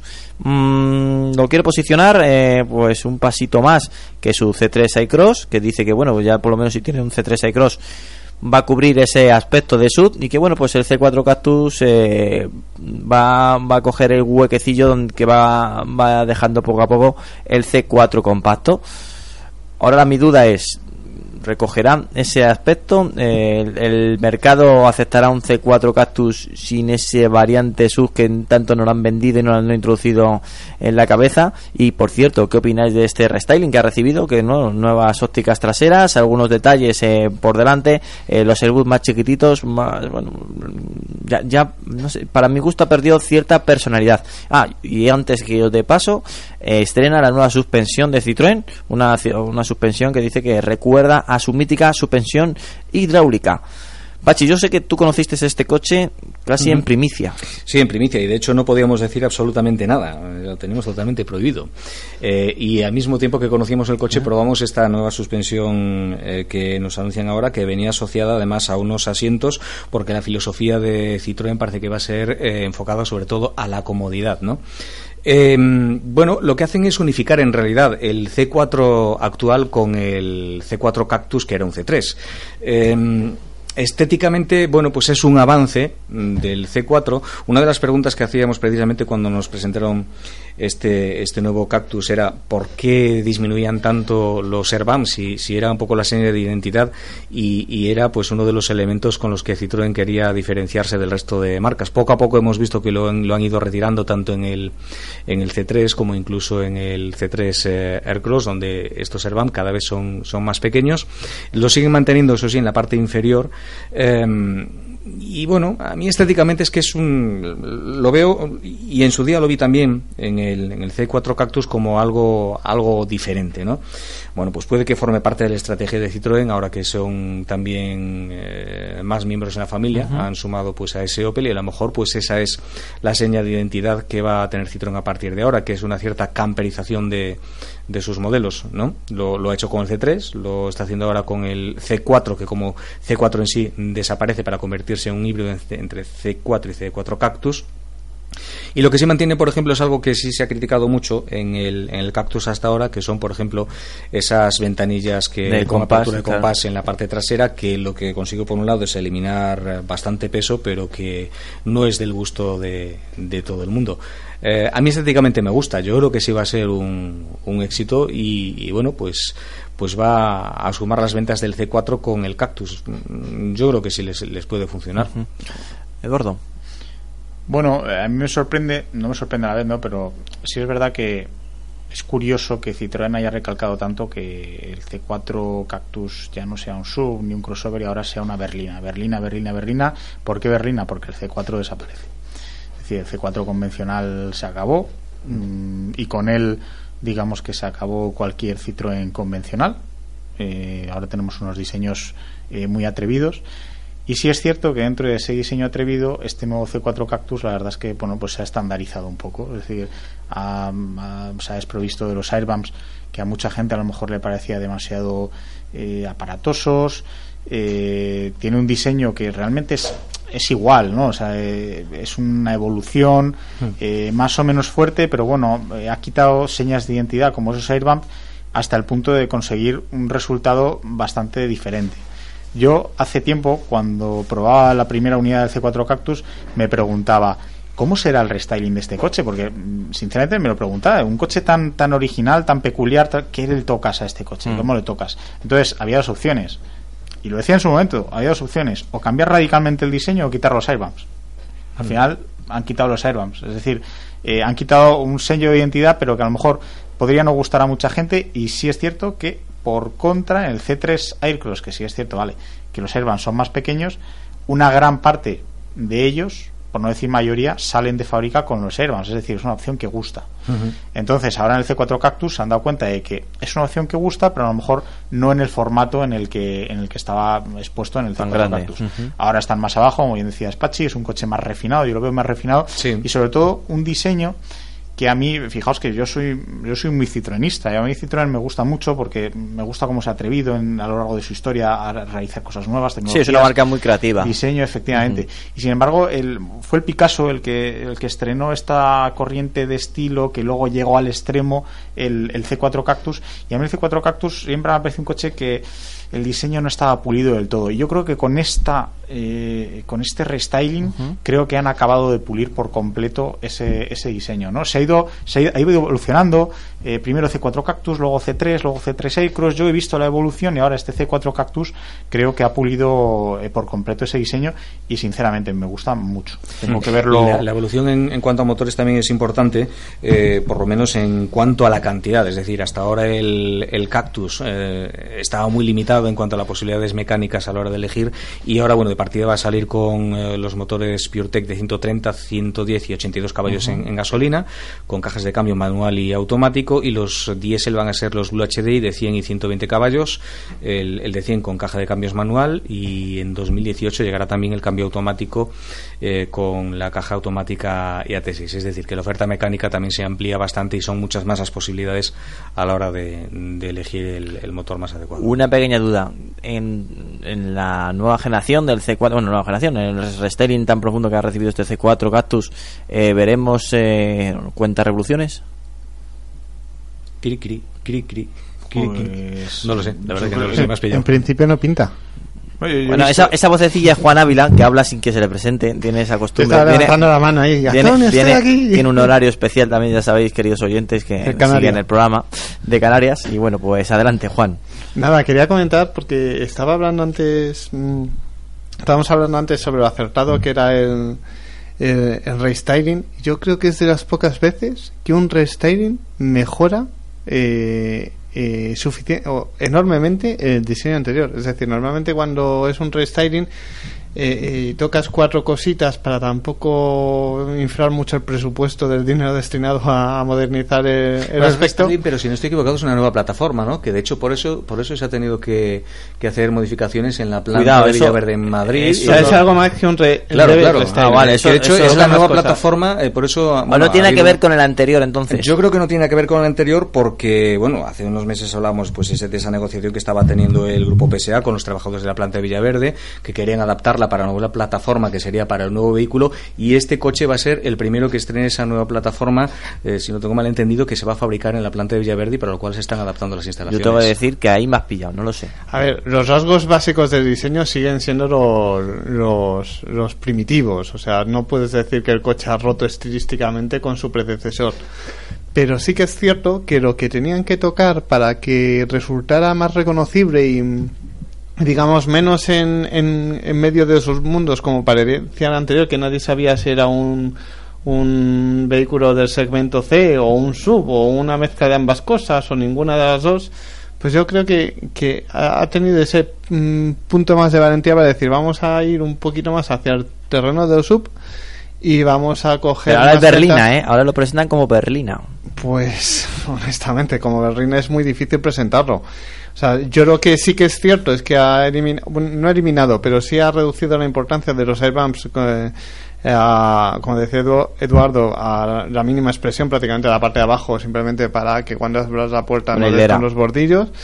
Y, pero sí que es cierto que, que parece un, un diseño que ya sabe lo que es y potencia lo que sabe que tiene éxito en el coche y lo que no lo modifica, como es un poco la parrilla que había quedado un poco en terreno de nadie y aprovechando un poco lo que han hecho con el C3, que yo creo que fue eh, que definitivamente purió el concepto del C4 Cactus, eh, lo, han, lo han utilizado aquí y yo creo que ahora es un coche mucho más atractivo de lo que era antes. Eso es evidente. Bueno, bueno, pues lo dejamos ahí. Eh, nuevo Citroën C4 Cactus. Eh, dentro de poco lo verás por las calles, no te sorprendas. Eh, no, no ha sido un cambio muy radical, pero sí un cambio importante. Sobre todo la parte trasera verás unas nuevas ópticas, o unas ópticas amplificadas a la anterior generación, podemos dejarlo así. La, trasera es lo que. Mm, o sea, las ópticas de la trasera es lo que menos me convence, precisamente. Pero sí que por lo menos podemos decir que ya sabe lo que quiere ser el coche. Una berlina. Recuérdalo, Juan. Una berlina. Bueno, no vamos con el buzón del oyente, que algún eh, oyente, nunca mejor dicho, nos ha reclamado y que sí, que esta temporada tenemos. Venga, vamos con ello.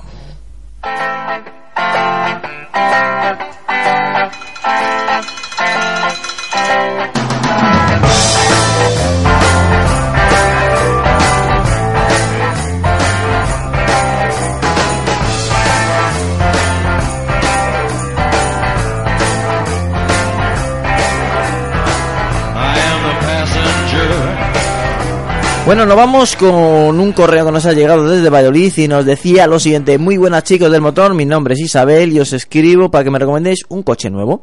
Eh, he estado mirando no sea Civiza y me ha gustado. El motor que estoy mirando es el 1.0 TSI de 95 caballos. ¿Qué opináis de este coche? Nos pregunta. ¿Qué opináis de este motor? También nos vuelve a preguntar. ¿Y qué opciones me planteáis en caso de que, bueno, pues eh, supongo que dirá pues de otro tipo de vehículos.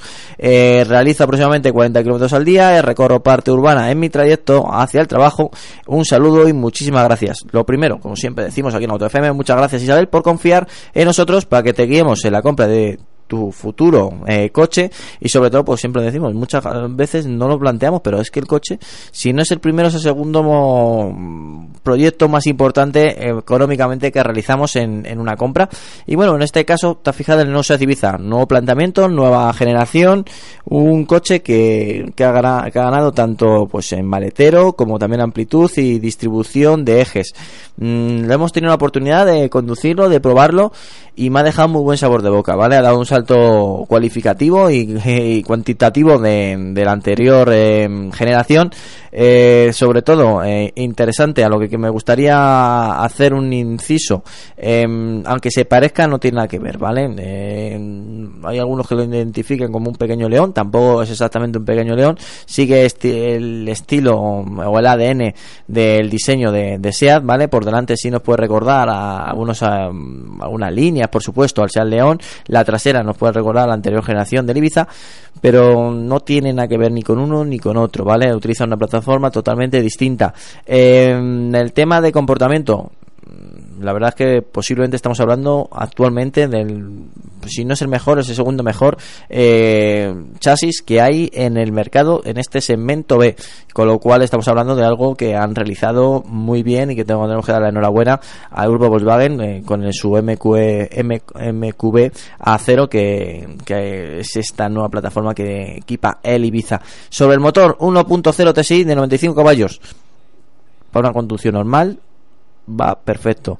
Consumo bajo siempre que no vayas buscando altas velocidades, que ahí es donde peca un poquito este motor. Si lo subes más de 140 km hora, ¿vale? Eh, 95 caballos mueve correctamente el coche, no es un deportivo ni mucho menos, y este motor 1.0 ya es un motor que, que lo hemos visto en, en, otros vehículos de la marca, bueno, del grupo Volkswagen y que está saliendo, está saliendo bien. Eh, está siguiendo la última tendencia de Donside, tres cilindros, eh, poco cubicaje, de, pero bueno, consumo bajo, sobre todo pues eh, con el, combinado con Star Stop para, para grandes ciudades. Para hacer 40 kilómetros al día y sobre todo para, para ir al trabajo, que dices que recorres parte, parte urbana, creo que es un coche perfecto. Eh, lo único, eh, intenta, si puedes, si tienes la oportunidad de cogerte el, sistema de infoentretenimiento, el alto, el que tiene la pantalla grande, que creo que merece la pena, un, dar un saltito más y apostar por ello. Y aparte da mucho más empaque al automóvil en sí. Eh, ¿Qué opciones podrías tener? Pues mira, te voy a dar una opción, sí que es una opción económica, lo Corsa, que tiene un precio muy bueno y creo que es bastante interesante.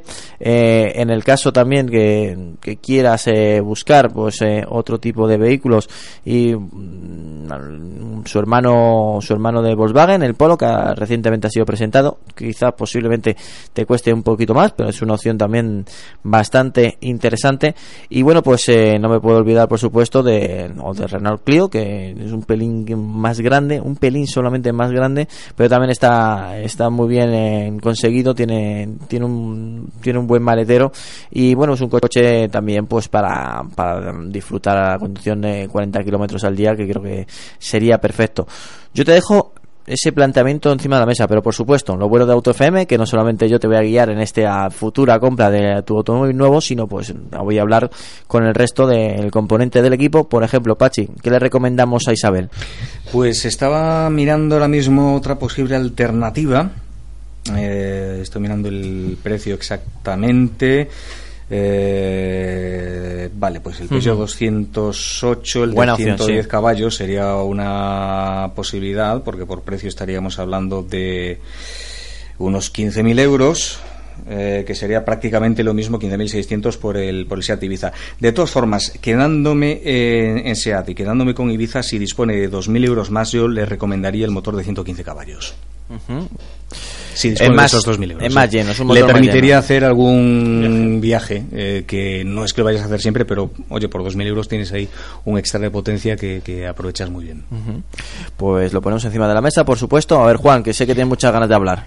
Eh, yo le diría que con 95 caballos, lógicamente en ciudad va más que sobrada. En viajes interurbanos eh, típicos de periferia, de ir al trabajo y demás, 30-40 kilómetros también, nunca va a necesitar más de 95 caballos. Eh, en caso de que viaje, por lo menos un par de viajes, yo creo que a todo coche siempre le caen, por poco que lo uses. Es cierto que 95 caballos en los repechos se pueden quedar algo más escasos, pero yo que he tenido un coche con 95 caballos, puedo decir que se puede viajar perfectamente. eh, lo único, pues en vez de usar marchas largas cuando tengas que subir una cuesta o hacer un adelantamiento, tengas que reducir un poco más. Y mientras lleves desahogado el coche, no suelen consumir mucho. Sí, pero en la época de la gasolina con plomo, esto ya ha cambiado, Juan. Ya. Hombre, vamos a ver, el Megan tiene sus añitos, tuvo sus añitos, pero que me refiero que muchas veces cuando ya bajas de las tres cifras de potencia, Sí. la gente se lleva las manos a la cabeza y dice, ¿cómo puedes conducir con eso si, si no puedes adelantar, no puedes eh, subir cuestas con menos de 100 caballos? Poder se puede, eh, vas bien, lo único pues eso que en los viajes que tenga que acometer, más de una vez tendrá que utilizar seguramente cuarta para adelantar a los camiones, eh, con un poquito de, De soltura. de soltura, pero es un eh, 95 caballos te da una viveza suficiente como para tener un coche prácticamente todoterreno, no en el sentido campestre de la palabra, sino en el sentido de la utilidad que le puedas dar. Bueno, yo me venía en mis tiempos mozos a un Renault Clio de 35 caballos desde Galicia hasta Madrid los fines de semana Es y que- llegaba perfectamente. es O que sea, hemos- hemos llegado a un punto ya de ahí que punto nos de- hemos vuelto muy exquisitos. Claro, claro. O sea, pero ese era el motor del Renault 5, el Sierra, conocido, sí, ¿no? sí, sí, sí, ese mismo. En un Renault Clio de primera generación. Claro. Un Renault Clio RL. Tiene, tiene un motor sonido, tiene un sonido característico. con las motor. ventanillas abiertas porque hacía también calor en aquellos veranos y no existía aire aire acondicionado. Bueno, es que le pones ya aire acondicionado a ese motor y ya sí que le matas. ¿Ves, Antonio? Los seis más mayores que yo, que lo sepas. Sí, ya veo, ya. Eduardo, vamos a ver, vamos a ir con la Venga, oyente que hable- Isabel. que hable la juventud. Venga, vamos a ir. Bueno, mm, Seat Ibiza, uno de los eh, contendientes ¿no? a esta batalla de coche Sí. del año. No está preparado, ¿eh? Que coste, ¿eh? Eh, Para nada. El, el Ibiza, bueno, yo, yo, yo tengo, tenemos en la redacción un, uno- un Ibiza desde hace bastante tiempo, estamos probándolo eh, todos, podemos opinar todos, y yo la verdad es que he sido el que se lo ha llevado este verano, es decir, he convivido con él realmente más que con ningún otro coche de pruebas de los, de, de los que voy tocando. Eh, ¿Qué significa esto? Que lo conozco bastante bien y prácticamente calca casi, casi, casi el coche que probablemente a esta chica le interese. No es un TSI de 95 caballos, sino el de 115. Yo creo que es una, es una gran opción. Es el FR, ¿verdad? Es el FR. Es el gran- FR es el acabado, ¿no? Es el, el acabado, sí. Sí, sí. Es una grandísima opción, como bien decía Pachi, si tiene un poquito más yo estiraría, más que nada por lo que decíamos, ¿no? Que vale, 95 caballos eh, sirven de sobra para moverse por ciudad, para moverse por carretera, pero esos eh, caballos de extra yo creo que siempre vienen bien. Eh, no sé ahora mismo cuál es la diferencia de precio, pero no creo que sea tan elevada. De 15.600 a 17.530. Probablemente Son unos 2.000 euros, más o menos sin descuentos. Estamos hablando Claro, de las tarifas. eh. pero probablemente sea porque nos exija subir algún nivel de acabado superior. Entonces, mm, ya puestos a, a- a- bueno, pues bien le decía Antonio que, que podría optar por el sistema multimedia avanzado. Eh, bueno, yo los sistemas multimedia, sinceramente, no soy muy partidario de dejarse el dinero demasiado en ellos, porque, mm, bueno, un coche que te ofrezca como un mínimo de conexión Apple CarPlay o Android Auto, yo creo que es un sistema multimedia completísimo ya, eh, no hace falta pagar mucho más. Si le gusta mucho la conectividad, eh, la vistosidad que tiene en el interior, esa pantalla táctil que funciona muy bien, un sistema multimedia muy rápido. Si le gusta, mm, va a tener que ser con un acabado alto, por lo tanto, yo tiraría ese motor de 115 antes. Pero en cuanto al coche, mm, yo creo que va muy bien. O sea, es un coche ligerito, un coche que no va a encontrar plásticos mullidos en el interior por ningún lado pero los acabados mm, son sólidos, están muy bien. El coche pues es sobrio, pero es atractivo. Al fin y al cabo es un Ibiza, ¿no? Tiene pues ese toque juvenil. eh, es pequeñito, es más pequeño que la generación anterior y sin embargo es más grande por dentro, tiene mayor habitabilidad en las plazas traseras y mayor maletero, tiene un maletero prácticamente igual que el de León, o sea, ojito, ¿no? Aquí Sí. con lo que ha hecho, con lo que ha hecho eh, Seat, ¿no? Tiene una plataforma eh, completamente nueva, fue el, el que la estrenó, la MQB 0 es decir, es una plataforma que le permite tener todos los sistemas de seguridad y toda la tecnología de última generación del grupo Volkswagen. Y bueno, un coche, por ejemplo, un Ibiza, que no es tan habitual en el segmento, puede disfrutar de luces LED, mm, es un gran coche. O sea, es un gran coche. Yo creo que si elige los equipamientos correctos, yo creo que un nivel de equipamiento, por ejemplo, el Style, que es un nivel de equipamiento eh, medio, yo creo que está muy bien. ¿eh? Y el motor 95, mm, a mí, me, a mí me gusta, ¿eh? lo he probado en el Ibiza anterior, estaba muy bien, pero yo creo que el 115 es una opción todavía mejor. Su, su hermano, el, el Polo, eh, con el motor de 95 caballos, tendría un precio ya de 17.030 euros, desde 17.030 euros, es decir, que, que se equipararía un poco con el motor de 115 que estamos hablando de, del Ibiza. Que Estás a- a hablando mí- de. Perdona.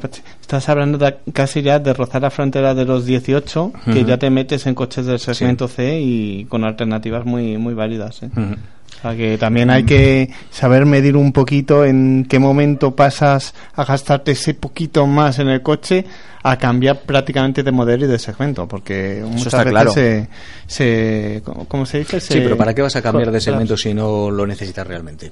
Bueno, ¿no? o sea, cuanto más mejor. No, ¿No? ¿No es así? no, hombre, no. Después tiene más problemas para aparcar, tienes que pagar más impuestos al ayuntamiento y todas estas cosas, ¿no? Cómprate lo que necesites. Muy buena esa. Una- Hay que tener. un- Una cosilla, y es que, bueno, me, me gustaría recalcar Sí. modelos similares, eh, además también de nueva, de nueva generación. Podemos hablar perfectamente del Kia Picanto. Kia Picanto eh, ha salido, perdón, el Kia Picanto no, perdón, el Kia Rio. Kia Rio, el sí. Kia Rio. Eh, ha salido una generación nueva, eh, es un coche pues un poquito en el estilo del, del Ibiza, ¿no? Es un coche sobrio pero es bastante atractivo, es un cochecillo pues muy juvenil, un interior nuevo, un sistema multimedia también bastante atractivo y además eh, tiene en la gama el motor 1.0 eh, turbo eh, del que hablábamos eh, hace, hace unos escasos minutos con el Hyundai eh, Kona que es un motor que como mínimo eh, está a la altura del, del 1.0 TSI de, de SEAT. Pues ahí lo dejamos. Espero que Isabel le hemos dejado bastante claro. Yo creo que, que va por buen camino. ¿no? Por lo menos eh, la opinión general que hemos tenido encima de la mesa aquí en Cope Madrid Sur, aquí en Cope Jarama. Eh, como siempre te decimos, Isabel, cuando tengas el coche, por favor, mándanos una foto que nos hace mucha ilusión ver los coches que os compráis nuestros oyentes. Y cualquier duda, por supuesto, nos sigues escribiendo a autofm.copemadrisur.es. Y ahora sí que sí, Juan, prepárate que vamos a tener una entrevista muy especial. Vamos a hablar de competición. Y vamos a tener, bueno, no quiero adelantar, no quiero adelantar. En un minuto estamos de vuelta.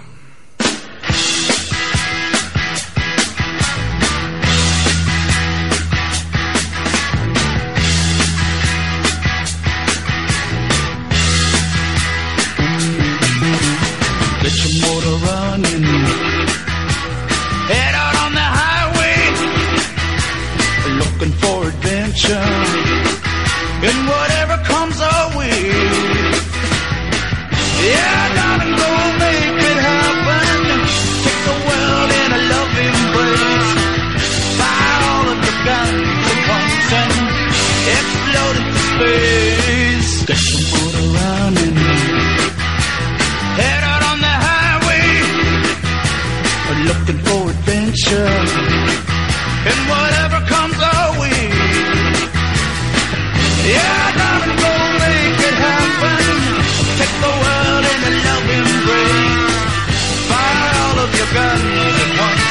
Bueno, seguimos en directo aquí en Cope Madrid Sur, en Cope Jarama, seguimos en Auto FM, tu programa favorito del motor, y ahora es el momento de la competición.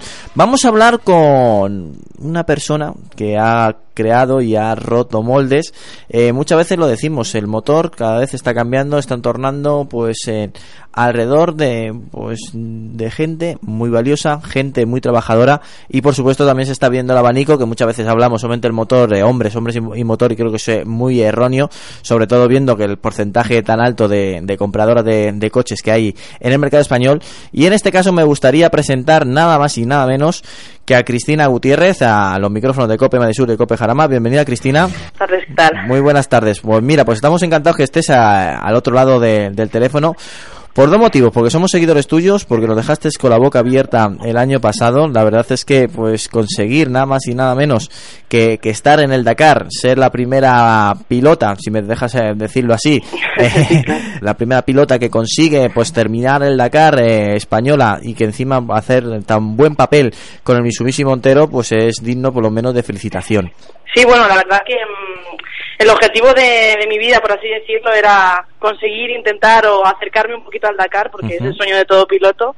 Y la verdad que el año pasado eh, tuvimos una gran sorpresa y nos adentramos y nos favorecieron de parte de la organización del Dakar de ASO el poder el poder estar, preguntaron por mí y demás y, Sí. y bueno, en cuanto contacté con los sponsors pues estuvieron encantados de, de darme ese empujoncito para poderlo hacer y la verdad que contenta de pues de todo de haber hecho el papel que hicimos el equipo sobre todo que, que hicieron un papel extraordinario y bueno teníamos la cabeza claramente puesta en terminarlo y o por lo menos intentarlo terminar sin, sin volvernos demasiado locos y bueno al final se consiguió y, y es de agradecer Cristina, un- una duda que, que nos, siempre nos presentan y que siempre dicen, la, esta edición, según comenta la organización, va a ser la edición más dura de los últimos años. ¿Tú cómo la ves? Porque al final ya tienes que estar como loca viendo cuáles van a ser los tramos, por dónde va a ir, qué te vas a encontrar a este año en el Dakar. Bueno, realmente sí que es verdad que con la 40 edición se te ve duro y de hecho Marcoma lo ha remarcado mucho Sí. que la primera semana va a ser muy destrozacoches porque va a ser todo arena por Perú, así que la clave está yo creo que en esa primera semana. Y es verdad que el Dakar siempre es el Dakar y siempre es duro e incluso cuando pensabas que no que no iba a ser una etapa complicada pues al final lo es e incluso te puede pasar cualquier tipo de cosa en cualquier momento así que es una carrera de imprevistos y, y, y hay que saber sacar pues las armas que llevas dentro en esos momentos y, y bueno esta edición yo creo que va a ser especial por esa 40 edición y, y con ganas de, de ir ya para allá. Bueno, Cristina, eh, estrenas eh, Mitsubishi Montero, eh, estrenas en montura por, porque es una es un nuevo coche pero no, no marca ni modelo pero mm, al final es una apuesta muy interesante y muy importante el que está haciendo Mitsubishi España pues para llevarte y para que estés eh, luchando en el Dakar de este año Sí, bueno, Mitsubishi, por así decirlo, es la marca que, que me potenció como piloto. Desde el principio eh, apostaron por mí cuando yo apenas era nadie en el mundo de la competición y, y la verdad que los coches, los Mitsubishi, me han dado muy buenos resultados, sobre todo en estas carreras que son de resistencia. Son Sí. coches muy, muy poco rompedores, te aguantan todo tipo de penurias, les maltratamos y la verdad que se comportan de la mejor manera para hacer un Dakar y bueno, estábamos claramente convencidos de este año volverlo volverlo a hacer con esta gran marca que me sigue apoyando y, y bueno, este año hemos evolucionado en chasis, en suspensión y en motor, pero aparentemente va a ser igual que el Montero del año pasado. me dijiste eh, Cristina cuando tuvimos la oportunidad de hacer una presentación en Madrid que lo más impactante de la, del nuevo Montero que vas a llevar este año en el Dakar es la suspensión Sí, bueno, la suspensión son suspensiones Raider que al final son, para mi gusto, las de mejor calidad que hay. Eh, ya cuando probamos el coche, al calibrarlo con Dani Solá, que nos ayudó, pues se notaron Sí. unas diferencias increíbles en el coche. Y ya solamente por esto, pues el coche también sufre menos las piezas, los palillos están más protegidos y, en fin, llevamos un, un mejor acolchado en el coche que, su- que esperemos que, que sufra menos la mecánica. sí. Eh, Cristina, un, un detalle que mucha gente no sabrá, pero eh, el Dakar, no solamente por televisión es duro, ¿no? Creo que no. Eh, es bastante duro. Lo que pasa que si te gusta mucho este mundo y, y tienes esa, esa pequeña parte de locura que y te gusta un poquito sufrir, pues al final Sí. es, es tu carrera. Y es una carrera de, que atrae, ¿no? Yo siempre, me, antes de hacer el Dakar, me imaginaba, pero ¿cómo es posible que repitan esta gente después de haberlo pasado tan mal? Pero puedo convenceros y corroboraros que es verdad, que engancha y, y al ser una carrera de imprevistos y, y de tantas emociones, pues, pues engancha a todo el mundo. Em, estás hablando como si fueras una pilota de muchos, muchos años. Recordemos que tienes 26 años, que es tu segundo Dakar, con muchísima ilusión, de la mano con Mitsubishi Montero, y que, bueno, pues eh, comenzará el 6 de enero y terminará en Córdoba el día 20. Exacto, sí.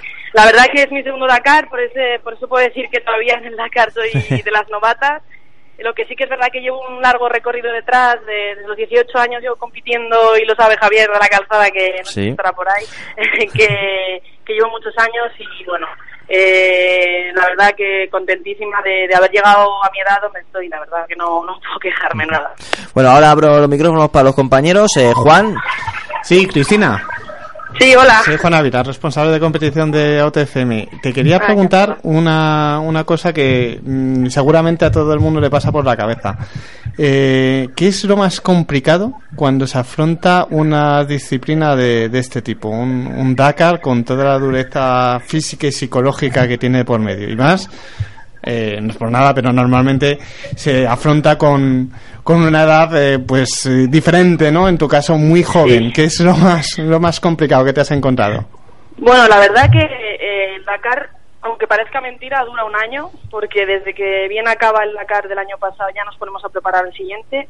Y para mí quizás la parte más dura, y parece mentira decirlo así, pero es la, la búsqueda un poco de, de tu sueño otra vez, de volver a, a intentar que te apoyen, a intentar encontrar pues la financiación necesaria para hacer esta carrera y luego claro el Dakar obviamente pues cada día es una historia cada día tienes que sobreponerte a problemas tanto físicos como psicológicos y problemas que te pueden ocurrir en el medio de la carrera y bueno yo creo que la preparación física anual tanto físicamente como mentalmente es lo más importante es lo más Eh, ¿Puedo hacer una segunda pregunta? Sí, venga, adelante, Claro, Fernando. claro. ya aprovecho. Eh, otra cosa que te quería preguntar, por lo menos en la Fórmula 1, que es la disciplina que yo más sigo, se nota mucho la diferencia entre un piloto de segundo año y uno de primero, ¿no? Eh, digamos que, que está la cosa mucho más equilibrada con, con todos aquellos pilotos que ya llevan muchos años en la categoría. En el Dakar eh, me da la sensación de que también es algo parecido, que hay mucha diferencia entre el segundo y el primer año. ¿Tú crees que te vas a encontrar con, con, pues, digamos, como si ya hubieras visto lo que hay detrás del terón y con cosas que ahora das por rodadas y que antes eran como todo un reto? ¿Tú crees que va a facilitar la aventura este año el haber competido el primero? O sea, ¿va a haber una gran diferencia? Mira, yo creo que el Dakar en este caso es diferente porque ya te digo que es una carrera de imprevistos. Sí que es verdad que llegas al segundo año pues un poco sabiendo cómo se mueve la organización, conoces a la gente que, que compite, entonces por esa parte es más fácil, pero sí que es verdad que, que incluso igual tienes un poquito más de presión al no ser novata, pues ya sabes que la gente pues espera un poquito más de ti y bueno, el segundo año siempre es como, no eres novata, pero casi sí, entonces todavía hay mucho que aprender y yo soy consciente de ello y seguro que, que este año aprendo mucho también. Eh, pues Cristina, eh, la verdad es que eres un referente para seguro que también para muchísimas eh, personas, no solamente eh, seguidoras del Dakar, sino cualquier persona que, le, que seguidora del motor sabe que se puede conseguir un sueño. Tu sueño lo cumpliste el año pasado, este año vas a ir a por más y casi me da miedo decirte cuál es tu límite. Bueno, eso es difícil decirlo porque yo la verdad que nunca en mi vida me he puesto límites, siempre he intentado pues hacer lo que me iba saliendo y, y sobre todo ir disfrutando del camino. Eh, es verdad que me queda muchísimo que aprender y, y sobre todo de estos grandes pilotos que incluso espa- muchos españoles que están por allí y cada día aprendo mucho de ellos. Y bueno, la verdad que con ganas de seguir aquí el tiempo que, que me dejen o, o que pueda y sobre todo de aprender y de llegar a lo más alto que pueda. Yo ya os digo que de límites no me, no me suelo poner muchos y, y hasta donde llegue. Bueno, Juan, la última pregunta. La última es para enlazar ya con la sección, Sí. porque yo sé los colores que lleva Cristina en el casco, ¿verdad? Sí, sí, sí. Entonces me viene que ni pintado. Bueno, pero dile a los oyentes que a lo mejor no lo saben. Sí, eh, Cristina lleva los colores de- eh, del casco de Fernando Alonso, mm, prácticamente un calco muy similares, Sí, sí, ¿verdad? Y como me imagino, seguidora del asturiano. Y quería preguntarla si ha visto alguna carrera este año y si cree que para el año que viene hay alguna opción de hacer algo más allá de puntuar. Con el asturiano, obviamente. Bueno, pues eh, yo creo que Alonso está por el camino correcto y, y está claro que el equipo se está viendo las últimas mejoras esta última carrera sobre todo en México y bueno, sobre todo los aficionados de Alonso como soy yo, pues ilusionados con lo que va a afrontar de nuevo y, y con ganas de ver al nuevo Magic Alonso otra vez a tope. Lo mismo te lo encuentras en el Dakar dentro de poco, ¿eh? Pues será bienvenido, sí, que le está gustando eso de hacer carreras. Sí, sí, lo digo por si copilotaje y tal, a ver si te lo convences y le das unas vueltecillas. No sé yo si de copiloto querrá, ¿eh? Igual me pone a la derecha a mí.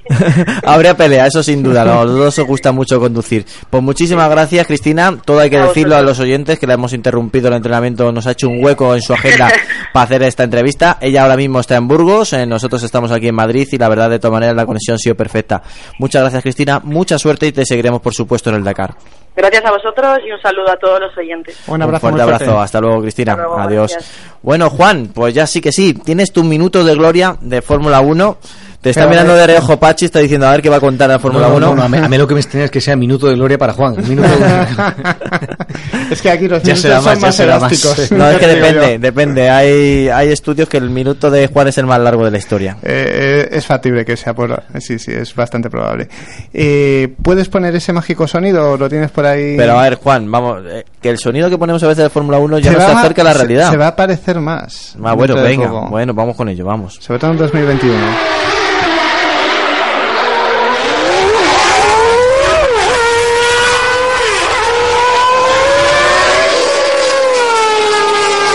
Bueno, te habrás quedado a gusto.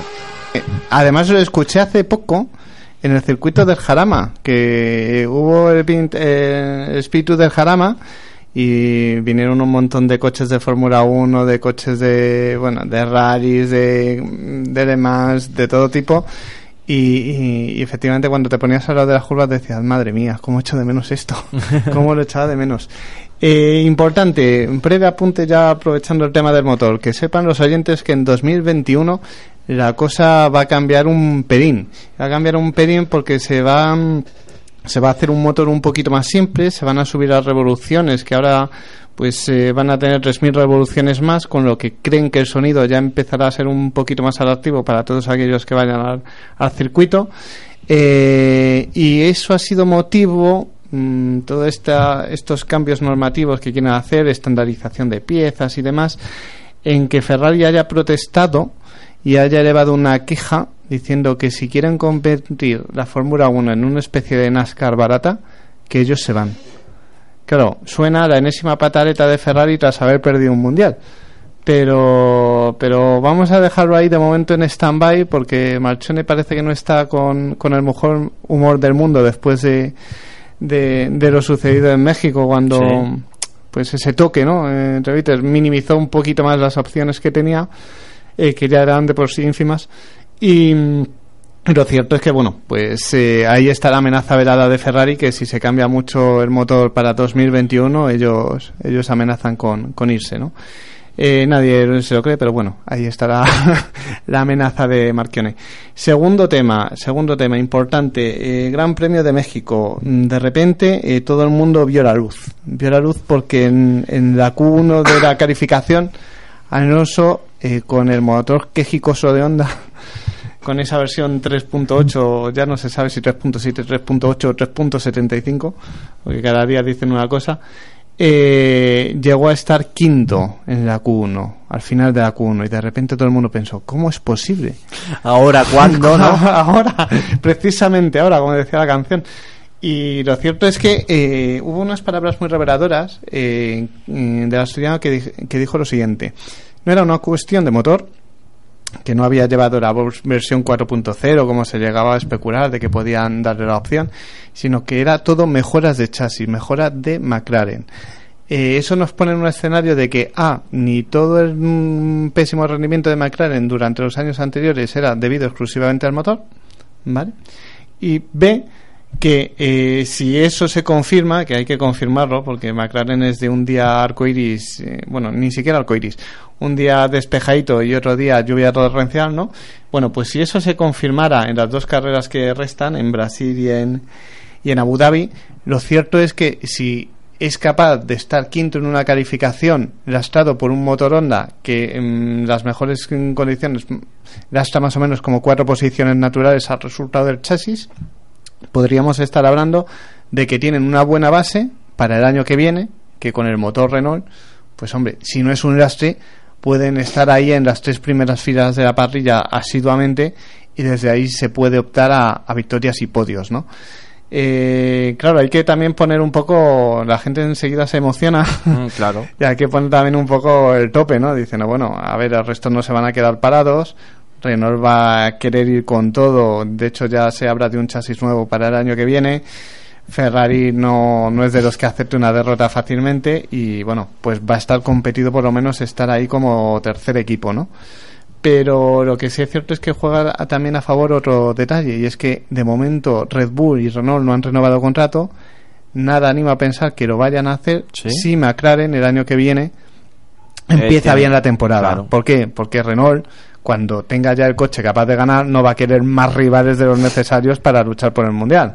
Entonces, si ya tienes un backup por las victorias que podría ser a corto o medio plazo McLaren, si da con la clave, si da con, con, con, esa, con ese botoncillo que muchas veces anda perdido en, en las sedes de los equipos de Fórmula 1, pues si da con el botoncillo mágico, lógicamente no tendría ninguna necesidad de renovar y más con Honda en todo roso que, pues, en fin, en principio no debería haber fuga de detalles técnicos de un motor a otro, pero bueno, siempre te dan mayores garantías saber que, que, que, tú no estás en medio de esa jugada, ¿no? Entonces es importante porque además las victorias de Renault con Renault, eh, perdón, de Renault con Alonso vendrían más de cara a la marca, su mercado más importante, que aquí todos sabemos como programa de coches que es, es el español junto con el francés. Entonces, eh, entre que gane Verstappen y Ricciardo con un motor Renault o que gane Alonso, pues hombre, a Renault le, renta más comercialmente que lo haga el asturiano. ¿no? O sea está claro. Eso va a haber que también tenerlo en cuenta. Y algún otro detalle que se nos puede que se nos puede escapar, eh, tema tema mercado de pilotos. Eh, bueno, pues eh, ya sabemos que Carlos está con Renault, que, que ha hecho un gran premio muy bueno y otro pues digamos que el de México no fue su mejor carrera entre que se quedó el último y después no pudo remontar y más pero bueno, eh, también sabemos que el motor de, de Hulkenberg es el evolucionado y el de y el de y el de Sainz no. Y el de Carlos, sí. Con lo cual, de momento, con que estén en la pomada sería suficiente. Aunque me gustaría que terminara por delante eh, las dos carreras que quedan, que eh, no pido poco, eso es Piden mucho, yo creo. Pero sí para establecer un poco la jerarquía del año, de cara al año que viene, ¿no? Que Sainz sí. tenga una jerarquía de primer piloto y no de segundo. Y lo último, Juan, que no vamos. Lo, lo último, pues nada, emplazar a los oyentes al próximo Gran Premio, al Gran Premio Sí. de Brasil. Suele ser un Gran Premio muy movido. Tiene una recta, una recta muy larga y lo que pasa muchas veces en una parte del circuito no pasa en la otra. es, eh, de esos Sí, yo- circuitos esas son un poco- frases, son frases que podíamos recopilar. Sí. Eh, no, lo que pasa en una parte del circuito no pasa en la otra. ¿Has visto? Frase mítica Sí, sí. como tus, tus puntillas. Que Sí, sí, por ahí, Sí, por ahí sí. Pues eh, nada, eh, emplazarles al Gran Premio de, de Brasil suele ser bastante atractivo de cara al visionado por la televisión. Vamos a ver si confirma Alonso ese, ese quinto puesto en Q1 que después por penalización pues no dio nada más de sí ni en Mm. Q2 ni en Q3 pero sería interesante verlo y bueno, sobre todo yo creo que ya será un paseo de Mercedes, tampoco dará lo, lo máximo, seguramente incluso le permitan a Botas eh, alguna victoria en estas dos carreras que quedan, ¿no? Porque ya no hay necesidad de, de explotar al finlandés mucho más. Y bueno, lo más interesante va a ser ver que McLaren están metiendo partes en el coche de cara al año que viene. Si todo va como fue en México, podemos soñar entre comillas, siempre entre comillas, con McLaren de cara a la temporada siguiente, ¿no? Y con Carlos, pues bueno, eh, Ahí a ver si bate a Hulkenberg y tenemos ahí tenemos ahí el picante que puede dar eh, el enfrentamiento entre el español y el alemán. Lo veremos y lo comentaremos aquí en Auto FM. Muchísimas gracias, Juan. Muchísimas gracias a los oyentes por estar ahí. Muchísimas gracias, Pachi. Muchas gracias. Hasta, hasta otra próxima semana. Exacto. Y un detalle: Dime. ¿dónde tenemos que votar? Tenemos que votar. Ay, madre Siempre mía, te pillo, tengo- ¿eh? Es que además salí yo sin las gafas. No, no, ya tiene las gafas puestas. Las tengo puestas, sí, tengo que buscarlo. Mejorcoche.abc.es. Y si Ya no, pues el próximo lunes en abc.es, sección de motor, allí daremos todas las instrucciones. Perfecto, muy bien indicado, Pachi. Eh, Eduardo, eh, ¿dónde escribías? Oh, ostras, pues ¿dónde escribí? Espérate, lo busco. Te paso las gafas. no, bueno, yo escribo en Coches 2000 Alta Gama y en la web eh, cosasdecoches.com. por Vale. supuesto. Muchísimas gracias por estar aquí. A los oyentes, y no se me olvida, que se me olvidó una vez y ya me lo tengo apuntado. Eso es. Por Pero- favor, por el carril de la derecha. Muchísimas gracias, Luis. Bueno, pues muchas gracias a todos y ojito con las lluvias que vienen este fin de semana. O esos neumáticos hay que revisarlo y, y cuidadito. cuidadito, nunca mejor dicho, pues yo soy Antonio Rodríguez. Para mí ha sido un placer estar junto a ti estas dos horitas aquí en Auto FM, en Cope Madrid Sur y en Cope Jarama. Y como siempre te digo, abróchate el cinturón. Nos esperan siete días para volver a analizar el mundo del automóvil aquí, en la radio. Come with me for fun in my bargain. Come along, let's go for the hell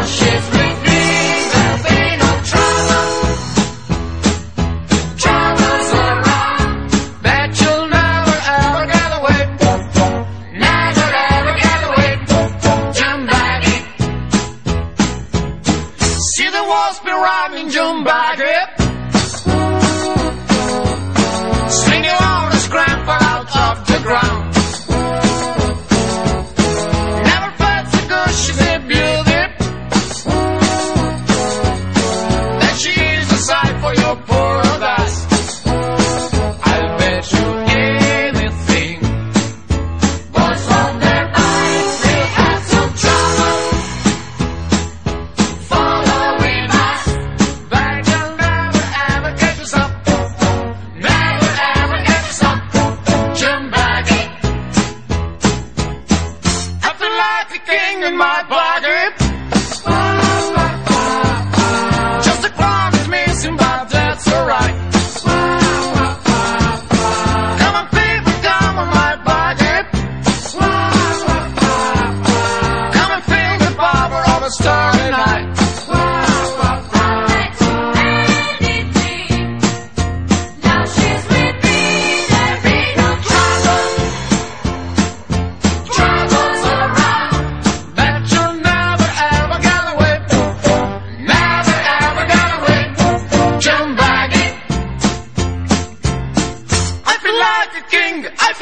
the king of my body.